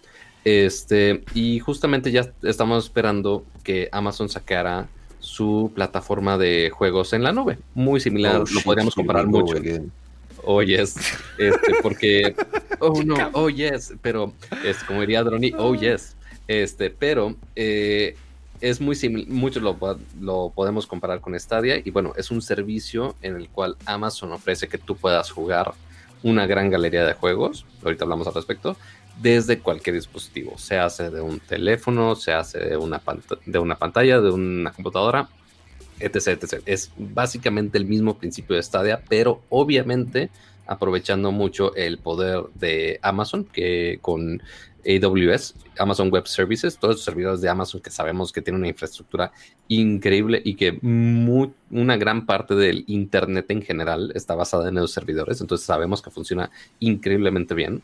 Este, y también, obviamente, también aprovecha un poco de lo que tienen con Twitch pero principalmente es la, infraestructura. Pero, pues sí, obviamente ya mete un poco más de pelea, no solamente las consolas que mencionamos al inicio, este, y más que mencionábamos a Microsoft con eh, Xcloud, eh, y ahora entra este nuevo contrincante a hacerle, es más similar a Stadia, pero también sí le hace gran competencia también a, Game Pass de Xbox. Pero, ajá, pero esto sí es más lo que al principio nos querían vender con Stadia de que era el Netflix de los videojuegos y pues que realmente nunca llegó a ser porque te vendían todos los juegos a full price por separado más el costo del servicio. O sea, es, que, realmente... es que el, por lo menos aquí la sorpresa es que el modelo de negocio parece que va a ser bastante distinto. Así es. Eh, ahora, es distinto y no por eso significa que sea mejor, güey. ¿eh? O sea, ojo. Bueno, pero, pero ya, pero ya por lo menos teniendo ese modelo de negocios y, por, y lo que han platicado, yo creo que sí tiene, a diferencia de Stadia, sí lo están haciendo 100 veces mejor. No lo sé, güey. No lo sé. Te voy a decir por qué. En, papel. Se supone, güey. A ver, recordemos cómo funciona Stadia y ahorita hablamos de Luna, que es el servicio de Amazon, porque ni siquiera hemos mencionado su nombre tantas veces. el, nombre. el servicio de streaming de videojuegos de Amazon que se presentó el día de hoy se llama Luna. ¿Por qué se llama Luna? No tengo ni puta idea, no me recuerda nada a videojuegos. O sea, si es así como de, güey, ¿por qué le pusieron luna? O sea, ni siquiera es una luna el logo. Sí, no, nada, nada, no, no, no, entiendo. Okay. O sea, no entiendo el nombre. Pero bueno, eh, como ya decía, ya estaba el rumor desde hace mucho tiempo que estaban trabajando en una plataforma de streaming de videojuegos que iba a estar integrada con Twitch. Efectivamente va a estar integrada con Twitch, lo cual quiere decir que vas a poder estar viendo una transmisión ahí en Twitch de un juego y simplemente con darle un tap a un botón vas a poder lanzar un juego y jugar el juego que estás viendo eh, o que estabas viendo eh, por vía de los servidores de AWS. Como bien dice Pato, todo está integrado a la nube de AWS, tiene un control especial que por cierto tiene un parecido demasiado. Yo ya, yo ya lo tengo, nada más es, de otro color, pero yo ya lo tengo. Güey, el control. me mandaron una edición especial de color rojo. Control de, Amazon Luna eh, tiene un parecido. Está en el sitio, ¿no? Que te mandé. Sí está en el sitio que me mandaste. A ver, déjame. Sí está en el sitio. Güey, está demasiado. Es, un control bastante similar. Demasiado parecido. Pues, demasiado ajá, porque pues eh, no se podían alejar mucho de un control tradicional. O sea, sí tiene sus dos joysticks, tiene su D-pad, tiene. No, no, no, pero la forma, güey. los gatillos, pero también la forma, pues sí, sí se está. Pero la forma, la posición de los botones, los triggers, ahí está, los plásticos, o sea, los, los plásticos que hay. Pon ahí en pantalla, pon ahí en pantalla el, el del Switch, güey. Ahí. acércalo más, acércalo el, Switch es un poquitito más redondo, es lo único. No, no, güey. no, güey. No, el, no, el Switch es siendo un poquito más gordito, más, también un poquito más alto, pero igual, sigue siendo muy parecido. No, güey, está demasiado parecido, güey. O sea, sí se la arrancaron un poquito, güey. Este... también las divisiones de también de estas como agarraderas de los lados. Exacto, o sea, ahí es donde ahí es donde ya, o sea, de plano agarraron, fueron a la fábrica china, compraron el molde, así de, "Oye, ¿ya tienes moldes hechos para controles?" Sí, tengo este. Ah, ese está chingón. Dámelo, güey. Tengo este. Bueno, a ver, el control de Luna, igual que el de Stadia, se conecta directamente a la nube, es decir, no pasa por tu, por tu, eh, por ninguna caja ni ningún set-top box ni nada. Es decir, tu control está conectado eh, a tu Wi-Fi y de tu Wi-Fi se va directo al data center para tratar de bajar el latency lo más posible. Esto es exactamente igual que como lo implementó Stadia, que me parece que es una buena implementación. Eh, y realmente el selling point es, a ver, si hay una diferenciación con Stadia, como bien decía Kama, con el modelo de negocio. Por lo pronto, lo que está prometiendo Luna, aquí está el Request Early Access, es que va a costar 5 dólares 99, es decir, al mes. El, precio base es 5.99 al mes. No necesitas de ninguna otra cosa más que del control. Eh, y básicamente tienes horas ilimitadas de juego una librería de juegos incluida por estos 5.99. Por lo pronto va a ser mm, solamente. No, sé. O sea, e, ese punto. Bueno, ahorita menciono los, el resto de los specs y ahorita debatimos de ese punto. Ok. Eh, una conexión. Bueno, más bien va a soportar 1080p 60 cuadros por segundo y eventualmente 4K. Y se puede streamear en dos devices al mismo tiempo. Funciona en PC, Mac, Fire TV. Y de hecho, curiosamente, por medio de web apps en iOS que es iPad y iPhone, lo cual está rarísimo, pero es por todo este desmadre que hemos discutido en episodios pasados, que Apple no permite apps de streaming, que fue la razón por la cual eh, Xbox tiró la toalla con Xcloud, ahora Game Pass para streaming en iOS. Eh, por eso es que no hay Stadia en iOS tampoco. Y bueno, pues parece que Amazon encontró una forma de hacer esto por medio de una web app. Así que habrá que ver cómo funciona. Ahora, ¿Por qué les digo que el modelo de negocio, el negocio es distinto? Porque lo que yo leí, güey, es que ahí sí ven en la parte del lado derecho que dice Ubisoft Coming Soon. Te van a vender canales, güey. Canales como si fuera cable, güey. Entonces tú pagas tus 5.99 por Luna, que es el servicio base, y entonces ya llega Ubisoft y te dice, te vendemos el canal de Ubisoft, como si te vendieran HBO, güey y vas a pagar tus 5 o 6 o 7 dolaritos extras, no sé. ¿Quién sabe cuánto cuesta Assassin's Creed y Just Dance? Por la librería de Ubisoft, que ve tú a saber cuántos juegos vayan a incluir. Pero entonces, como, como lo están planteando ellos, es el, base te incluye una librería de juegos. ¿Cuántos juegos? No lo sé. Igual está igual de triste que Stadia. Eh, no han dicho cuántos. Y después van a ser. Se ven más fotitos que Stadia. Se ven más fotitos. se ven más o fotitos. porque dice, o sea, porque dice que es un growing library, una librería este, creciente de juegos, pero no, pues, no dice si, está incluido, si cuesta más, si están los canales. Eso no queda claro. Pato, acuérdate que en marketing, growing library puede ser que pase de tres juegos a seis en seis meses. No, no, pero no este dice, o sea, growing library para que los puedas comprar. No, no, no, es que, no, es que lo que dice es que le van a ir sumando, pero a lo que voy es que puede ser Growing Library de que les, le agreguen tres juegos en un año, güey. Y si es Growing, no te están mintiendo. Nada más que solo agregaron tres juegos. Eh, eh, no me están escuchando. Ajá. No estoy diciendo la cantidad de juegos. Lo que no sé es si sí incluyen ese precio o es, ah, aquí está la librería que tiene un chingo de juegos, pero esa librería las puedes jugar. Ah, no, sí lo incluye. Sí lo compras el canal. Sí lo incluye.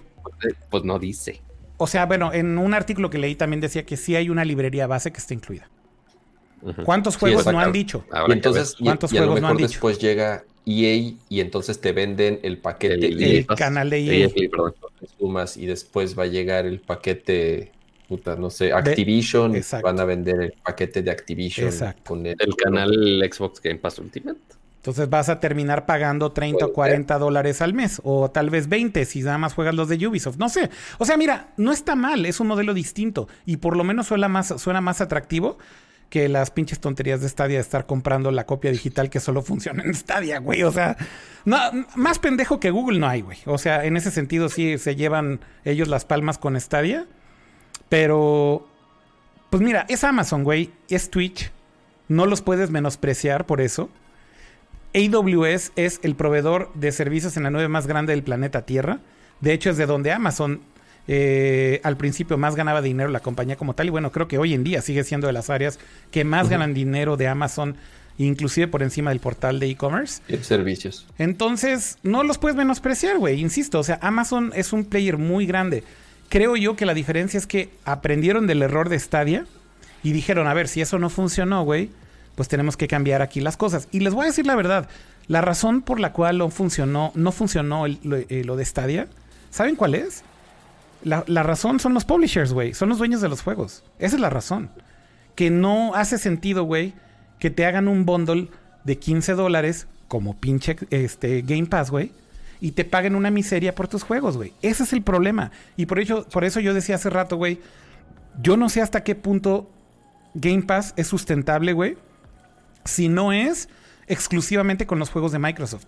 Y por eso la compra de Bethesda hace sentido, porque son sus juegos, güey.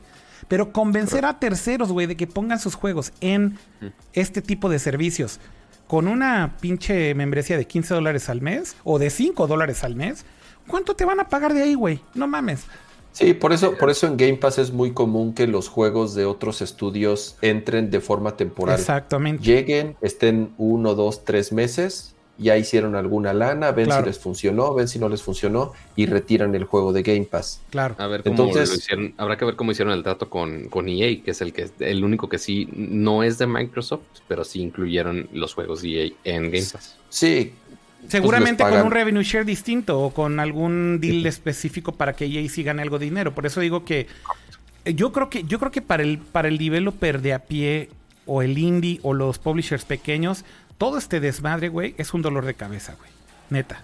Y, a y al futuro, a la larga, yo no sé sinceramente si sea bueno o malo. Entonces habrá que ver. Pero bueno, insisto, no puedes hacer menos, creo yo. Amazon es muy grande. Se van a entrarle aquí a los sombrerazos con Microsoft y con Google. Tienen la ventaja de tener Twitch, que finalmente, pues sí es una gran ventaja para distribución, sin duda alguna. Y luego tienen Prime, güey. Entonces, si te hacen el bundle fuck, güey, y te incluyen Prime con tu Prime Video y tu Prime Music y tu Luna y no sé qué y pagas un pinche dólar extra al mes, güey, la gente lo va a comprar, güey. Claro. Ahora, el, tema de gaming con Amazon ha sido medio complejo porque sí, con Twitch les ha ido muy bien, pero bueno, Twitch de cierta forma ya era un producto resuelto, ya era un producto ya también que traía una gran tracción y muchos usuarios por detrás. Pero en la parte particularmente de juegos, con, con el estudio de Amazon que compraron y con los juegos que ellos han estado desarrollando, no les ha ido nada bien. O sea, han tenido ya un par de lanzamientos. O sea, los dos juegos más importantes que estaban desarrollando los, sacaron y los echaron para atrás porque de plano les estaba yendo súper mal. Entonces, también en esa parte sí les falta experiencia, sí han flaqueado bastante. Entonces, digo, por lo que entiendo, los juegos que ahorita van, o por lo menos los, los, juegos más importantes con los que saldría este servicio, son juegos de tercero, presumen mucho que tienen control, que si es un juego AAA y algunos ahí, eh, algunos otros, pero en sí Amazon como publisher de juegos y como developer de juegos, por lo menos con los experimentos que ha tenido, no, le ha ido nada bien, ¿no? Entonces insisto, con Twitch muy bien, con su estudio de desarrollo bastante mal, entonces habrá que ver ahorita cómo, cómo les funciona. Para variar, solamente disponible en, Estados Unidos. Sí. Ahora, la infraestructura de AWS es, es, muy grande a nivel mundial, o sea, tienen data centers en los principales países del mundo, entonces lo veo bastante factible que en algún momento esté disponible. Así es, en, México. Es, posible que esté en México. La presencia de Amazon en México es, muy, grande. que bueno, que notemos que ahorita el Early Access de, que recordemos, el precio que ahorita tiene es de 5.99. Esto es por ahora por el Early Access. no han dicho si van a mantener ese precio. De sí, seguramente va a costar 9.99. O sea, Muy seguramente. 10 dólares para arriba, tipo Pero lo Game importante, Pass. lo importante es en cuánto lo van a hacer el bundle con pinche Prime, güey. Ese es el- Eso. Ahí es en donde van a enganchar a todo mundo, güey. Así como lo hicieron con el Apple One, justo lo mencionó la semana pasada. Pues sí. Aquí también van a hacer su bundlecito bien padre con Sí, sí, sí. Amazon Gaming, que anteriormente era eh, Twitch Prime, eh, Prime Video, eh, Amazon Prime de las compras de retail y aparte con el servicio de, de gaming. Sí, nos las van a atorar. Ensartado y feliz, güey. La neta sí, güey. Básicamente, La ya, neta ya sí, quién sabe qué, qué tan feliz depende, qué tanta Pues con Amazon uno. sí, güey. Pues Pero con bueno, Amazon la verdad es que sí lo pagas, güey. Y ya, si te dan ahí los extras, dices, pues ya. Limited. Ya Sí, dices, hasta ya, échalo, échalo. Así si te Correcto. dicen, ya te vamos a agregar aquí Luna. Sí, sí, échalo, échalo, échalo, ya. Y el control, anunciaron el costo del control, ¿no? ¿Del control el juego o el control el control? Ah, ¿verdad? El control, el control. Ah, porque también está control en, en Acuérdate. la galería. Acuérdate de Gefus el grande y que no es No, un... el, el, el, el control. Alguien con el- comentó ahorita, en- No es un alguien control. comentó ahorita en Facebook que dijo soy Gefus el grande. Sí, yo pero también no lo le leí, pero nada. no creo, no creo que sea eso cierto. Pero bueno, el punto es que ahí están todas sus ofertas, está esta nueva gama de dispositivos de Amazon. Va a estar muy interesante la pelea de, del servicio de gaming cuando ya esté disponible, a ver cuando lo sacan en Estados Unidos las pruebas. A ver si realmente le hace competencia, si va a caerse este, igual que Stadia, no sabemos. Aunque Stadia sigue vivo, pero es raro porque no han dicho nada absolutamente. Este, a ver cuánto les dura el chistecito. Pero Dice Miguel, creo Miguel Ángel en el, en el chat en YouTube y de hecho hace ratito puso también. Todos deseando que Game Pass no funcione y luego dice, solo los fans de Sony rezan porque Game Pass no funcione. A ver, ojo, quiero aclarar este comentario. Mi comentario viene más del lado de los game developers. No viene de, de los fans de PlayStation, ojo. Los game developers le tienen pavor a Game Pass. Porque Sí. lo que ha pasado con otros modelos de negocios similares como Spotify, por ejemplo, con la música, es que se cargó el negocio de la música, básicamente, se cargó la chingada. O sea, Y los les pagan una les miseria. pagan una miseria, güey. Entonces, si el futuro, güey, de los videojuegos es el mismo que Spotify, donde pagas una membresía por tener 70, 60 millones de tracks, güey, y le van a pagar a un artista, güey, 100 dólares al mes, olvídense, güey. O sea, eso no funciona para un game developer, esa es la realidad. Si no funciona para pinche música, güey, ¿cómo va a funcionar para un videojuego que es 10 veces más caro hacerlo, güey? O sea, es, es, Pero Apple es el malo porque cobra el 30%. A ver, es que esto es más bien Yo de los modelos de negocio de suscripción. O sea, de acuerdo con que ahí para el caso, güey, pues sí, el modelo de negocio de pagar eh, premium, pues sigue siendo mucho más redituable, güey. Y, evidentemente para un game developer es por eso que prefieren mil veces, güey, tener un, un juego, por ejemplo, en formato digital en el Switch o en la PlayStation Network o en... o en- Sí, donde ya donde- sabes qué es lo que vas a pagar y Claro, hay sorpresas. No, pero además donde sabes que vas a recuperar el dinero, güey. Porque, a ver, hacer un pinche juego aunque sea indie, güey, no es barato. Vuelvo al punto. Entonces, la- la- los números no dan, güey, para un... Para, los números no dan para lo- los, los developers pequeños cuando hablas de este tipo de modelos de suscripción. Hoy en día, lo que hace Microsoft, güey, con Game Pass, digo, para que sepan cómo funciona, es que sí te paga un premium de esos juegos que decían que van y vienen, que no son first party. Si tú eh, negocias con Microsoft para que pongan tu juego en Game Pass, lo que te pagan es un premium por adelantado de lo que generaría de revenue estimado y es como una especie de cálculo que hace Microsoft dice, a ver, te voy a pagar 300 mil dólares o 500 mil dólares eh, por adelantado por tener tu juego en el servicio. Y luego de ahí te pagan como una especie de royalty. Depende de qué tanto jueguen. Ajá, de uso, exactamente. De qué tanto hay de uso en tu juego. Entonces, Sí, es lo- más justo el trato. eso es más justo, Kama, pero el problema es que ahorita son muy poquitos juegos, güey. Eso es insostenible, güey. Si, si lo conviertes en algo en donde tuvieras que pagar los mismos 500 mil dólares, güey, que a todos los juegos, güey, para que esté todo en Game no. Pass, pues es incosteable, güey. imagínate, con- imagínate los indies. Pero bueno, por- no por eso-. No, no, pero también para pero- pero por Microsoft eso no, no Game haría Pass sentido. enfocado a first party. Eso, eso es lo que yo creo. O sea, si Game Pass va a seguir con First Party y van a seguir comprando estudios para que hagan juegos para Game Pass, güey, por mí chingón, qué bueno, güey. Está increíble la oferta. Pero que eso, que, o sea, que la industria se apendeje, güey. Y pase, güey, lo que le pasó a la industria de la música con Spotify es la peor pendeja que podría pasar. Esa es la realidad. No sé. Esa es la realidad. Sí, no, no, no es costeable, como dice. O sea, hay que aprender de los errores de los que cometieron esa pendejada, güey. Y hoy en día los artistas de que hacen música, güey, están muriéndose de hambre, güey. Por eso. O sea. Sí, nunca pensaron. Hay, hay, interesantes artículos de cómo fueron las negociaciones en esa época. Y justamente empezó con, con iTunes, que fue iTunes fue la primer tienda de música digital. Claro. Y cuando llegaron a hacer los deals con las disqueras, eh, las disqueras siempre dijeron, ah, pues está chido, tú fírmales lo que quieras, al, fin que nunca vamos a dejar de vender CDs y tómala. O sea, prácticamente vendieron su negocio de por vida. El modelo, el modelo de Spotify es un pinche cáncer, güey, que... es peor. No mames, o sea, es lo peor que existe en el mundo, güey. O sea, de todos los servicios digitales que existen hoy en día en el mundo, no hay nada más culero, abusivo y mugroso que el modelo de negocio de Spotify. ¿Por qué? Porque... Pero sacan, pero, y, pero son de los primeros en sacar la bandera de que son la víctima, güey. Y de que Apple es injusto y de que Google es injusto. Ellos son justísimos, güey, pagándoles regalías a los artistas de 10 dólares, güey, al mes. Son ultra justos, güey. Sí, sí. No, no mames, güey. Sí, Spotify ahorita. Justo, digo, igual para mencionarlo rápido y ya también para ir cerrando el programa. Justo hoy salió un, un, un sitio en internet, una iniciativa, la cual está siendo liderada por Epic y por Spotify principalmente.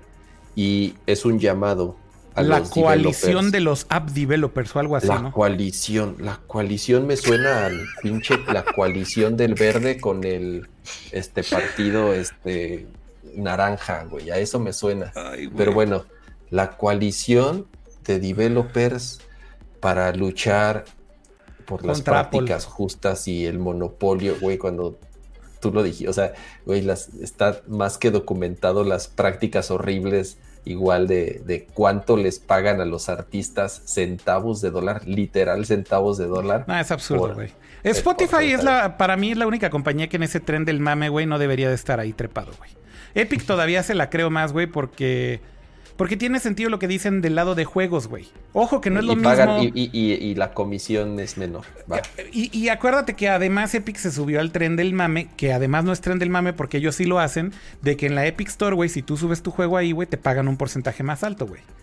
Te pagan el 85%. Entonces también, por lo menos sí ponen sí ponen el varo, güey, donde ponen sus palabrerías. Y predican con el ejemplo. Exactamente. Entonces, por lo menos sí pueden predicar con el ejemplo. Pinche Spotify, ¿qué es ahí de gorrón, cabrón? O sea, la pinche compañía más abusiva que hay, güey. Y ahí andan ahora diciendo que son parte de la coalición que abusan, güey. No mames, dejen de abusar de los artistas de, de música, güey. Por Dios, güey. Pero vienen, amiguitos. No sé ustedes, pero aparte de que empezamos el show a tiempo el día de hoy, bueno, a tiempo entre comillas, ya es casi la una de la mañana. Llevamos tres horas de stream. Llevamos tres horas de stream ya. Así que yo creo que por hoy. Se finí. Se finí el asunto. Así que antes de irnos, tenemos obviamente que hablar de los memes del día de hoy. Porque sí hubo varios. entre. ya pongo pantalla completa, Pato. Ah, que los que pidieron el Xbox One X, pero querían realmente el refricito. y no les llegó el correcto. Yo quería el refri. Ay, Dios los que van a la tienda a preguntar por el Xbox One X.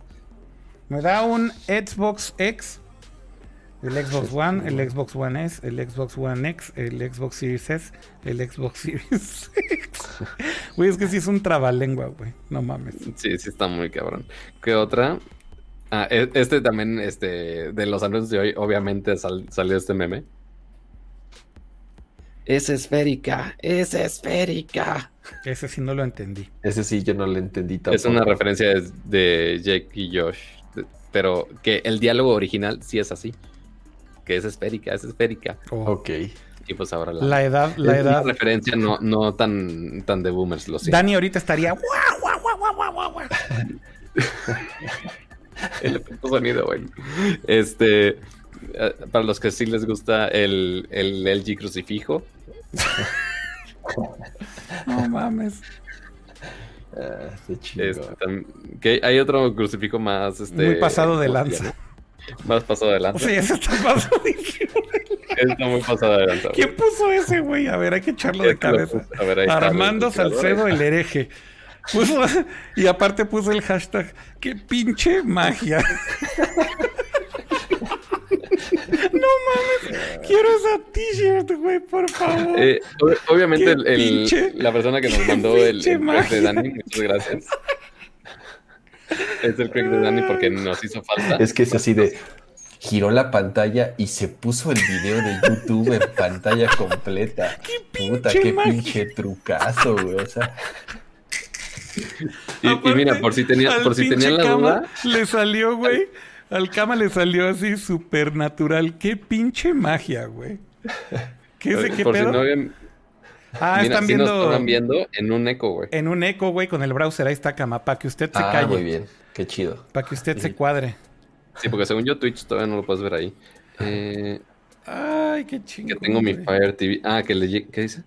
IPTV en mi Fire TV Q. Le transfiero a mi dealer y diario me manda las novedades de la programación. Pon, pon de nuevo la de qué pinche magia, por favor. Quiero apreciarla, güey. güey. Aparte, el Cristo se la se pasaron de riata, güey. Qué pinche. Imagínate, güey, que alguien ve esto en Twitter, güey, y dice, ¿qué es esta madre, güey? O sea, está súper deep, güey. O sea, neta, si no tienes contexto, güey. Si hubiera una cuenta que se llama Out of Context Nerdcore, güey. Tuiteas esto, güey, y dices, Ay, güey, o sea, no mames, no lo puedes. estoy llorando. No lo puedes entender, güey. O sea, no hay manera, güey. La cámara de seguridad de la nueva versión de la cámara de seguridad de Amazon. Ay, no. Ah, eso está X. No. Ay, se la mamó, güey. Se la mamó. Ya, el, el último de hoy. De Tron. Ah, es muy bueno ese. Cama, dame Pierna pierna. de piernas. Ay, Ah, Droni. Cama, dame Ay, Droni. armas. Y no, nadie hizo ninguno de Droni. De Ese es el de referencia. Droni. Ese es de Droni. Ah, ese es Droni. Es- Ah, ahí dice Droni. Dice Droni. Por Dios. Pero Güey, viste, viste sí, qué sí. padre así, nada más de estar la cámara y nada más estar apuntando así. Oye, Pato, cuando, cuando vea, cuando vea LG ese meme, ¿qué van a decir? Ay, va a decir- Imagínate así. No, Deberías de mandarle a la PR del G o al PR del G es, esa, esa imagen sin ninguna descripción, güey. Así solo, solo que diga qué pinche hashtag. Híjole, es el- hashtag. Sí qué lo, voy, sí pinche- lo voy a hacer, güey. Se qué lo voy a pin- mandar qué- mañana. ¿Cómo dijiste, cama? Hashtag. Qué pinche magia. Ah, sí. O sea, imagínate que le llega y está ahí el Cristo así, güey. No mames, güey. O sea, no mames, güey. Ay, se, se lo voy a mandar y de, güey, ¿qué chingados hablas? No sé. Ahí, si, si quieres, ahí puedes checar el episodio de Nercor. No le voy a decir ni en qué momento, ni en qué hora, no. ¿Es nada. buena onda la persona del G? Eh, nos odia un poco, pero. No mames, ¿en serio, güey?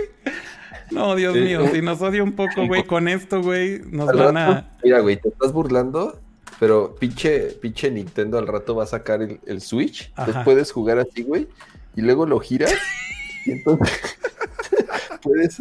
O sea, alguien estaba mencionando cuando. Ajá, alguien estaba mencionando de, abajo güey, el, el. 3DS tiene dos pantallas. ¿Por qué estás quejando de eso? No mames, güey. Dice Aldo Vega en el chat, les van a mandar un rosario. Para que se les quite Un lo rosario hereje. brandeado por el Por el G, sí. Ay, Dios mío. Y van a hacer Vámonos. la presentación. Ya cuando, ya cuando abran este, todos los changarros, van a hacer la presentación en una iglesia. Déjame poner el hashtag bueno, aquí ya nada más para terminar. Qué Tengo miedo de tu hashtag. Qué pinche magia. y con eso nos despedimos. Ahí está. Dios mío, pues bueno, amigos, avisos patoquiales. Uno, este, gracias por acompañarnos el día de hoy. Dejen su bonito like. Nos estuvimos faltan likes, nos 800, faltan likes. Muchos viewers, pocos likes. Sí, estuvimos muy como poco, 850 personas más o menos. Este, sí, hicimos el intento por Dani, pero Dani estaba muy enfiestada todavía de su cumpleaños. Este, y aparte su 4G no, no funcionaba, no llegaba a la provincia.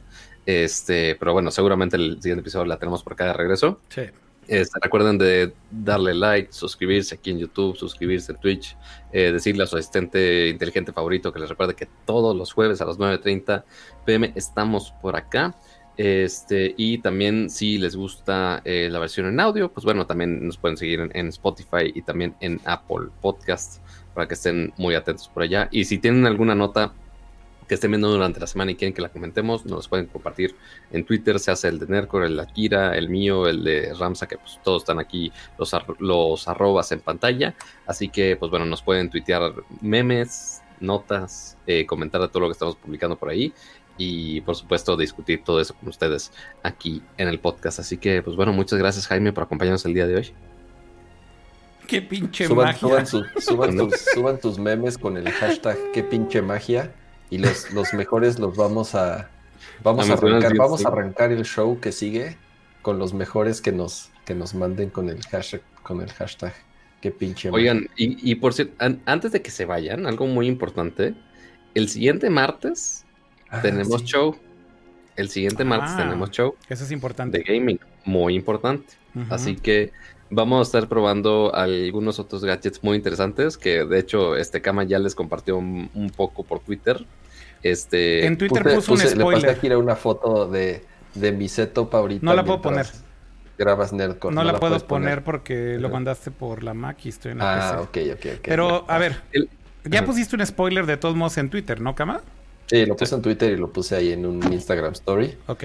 Eh, Samsung nos mandó un juguetillo ahí para estarlo probando y, vamos a hablar ya. Exacto. Mira, vamos a, hablar más al respecto. si estaban quejándose de que el episodio anterior, ay, ¿por qué estoy jugando Fortnite? Pues bueno, vamos a jugar un juego un poquito más de de veras. Sí. Este, y aparte en PC Master Race. ¿No puedes este, desmontar tu cámara y mostrar ahorita así, nada más voltear la cámara? Acuérdate este? que mi cable ah, tiene como juego, sí, sí, entonces lo más probable es que se lo, lo ves en, Twitter, pero igual va a haber muchos teasers al respecto. Este, pero lo esperamos igual el martes. Eh, no sé si no, según yo es a las 9. A la, noche, ¿no? Hora de Nercor. Hora de Nercor.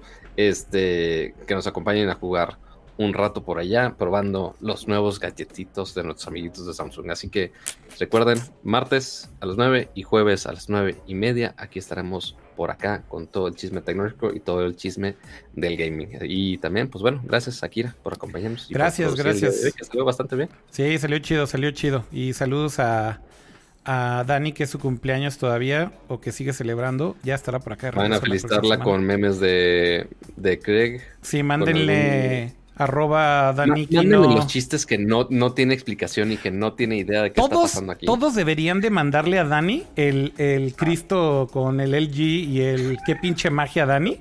Así en un reply nada más. Para que se lo muestre a su familia. Out of context, este, así. Dios mío. Nada más para que diga. Para que la, queme de ahí por bruja. Nada más para que diga, ¿qué diablos pasó, güey? O sea, ¿qué es esto, güey? Dios mío. Ya con eso, güey. Así, Dani nada más va a decir, esto pasa cuando los dejo solos sí, exacto, güey. Se ponen bien herejes. Oigan, bueno, pues gracias a todos. Saludos al chat. Eh, cuídense mucho y nos vemos la próxima semana. Eh, y bueno, ya no hay nada más que decir. Ahí nos vemos. No hay after. Adiós. Ahora sí, no ya. Bye. Vámonos pleca de salida que quién sabe si escucha la versión de audio. Tengo que extenderlo más porque se me olvida que el outro es un poco más largo de esta canción. Bueno, bye.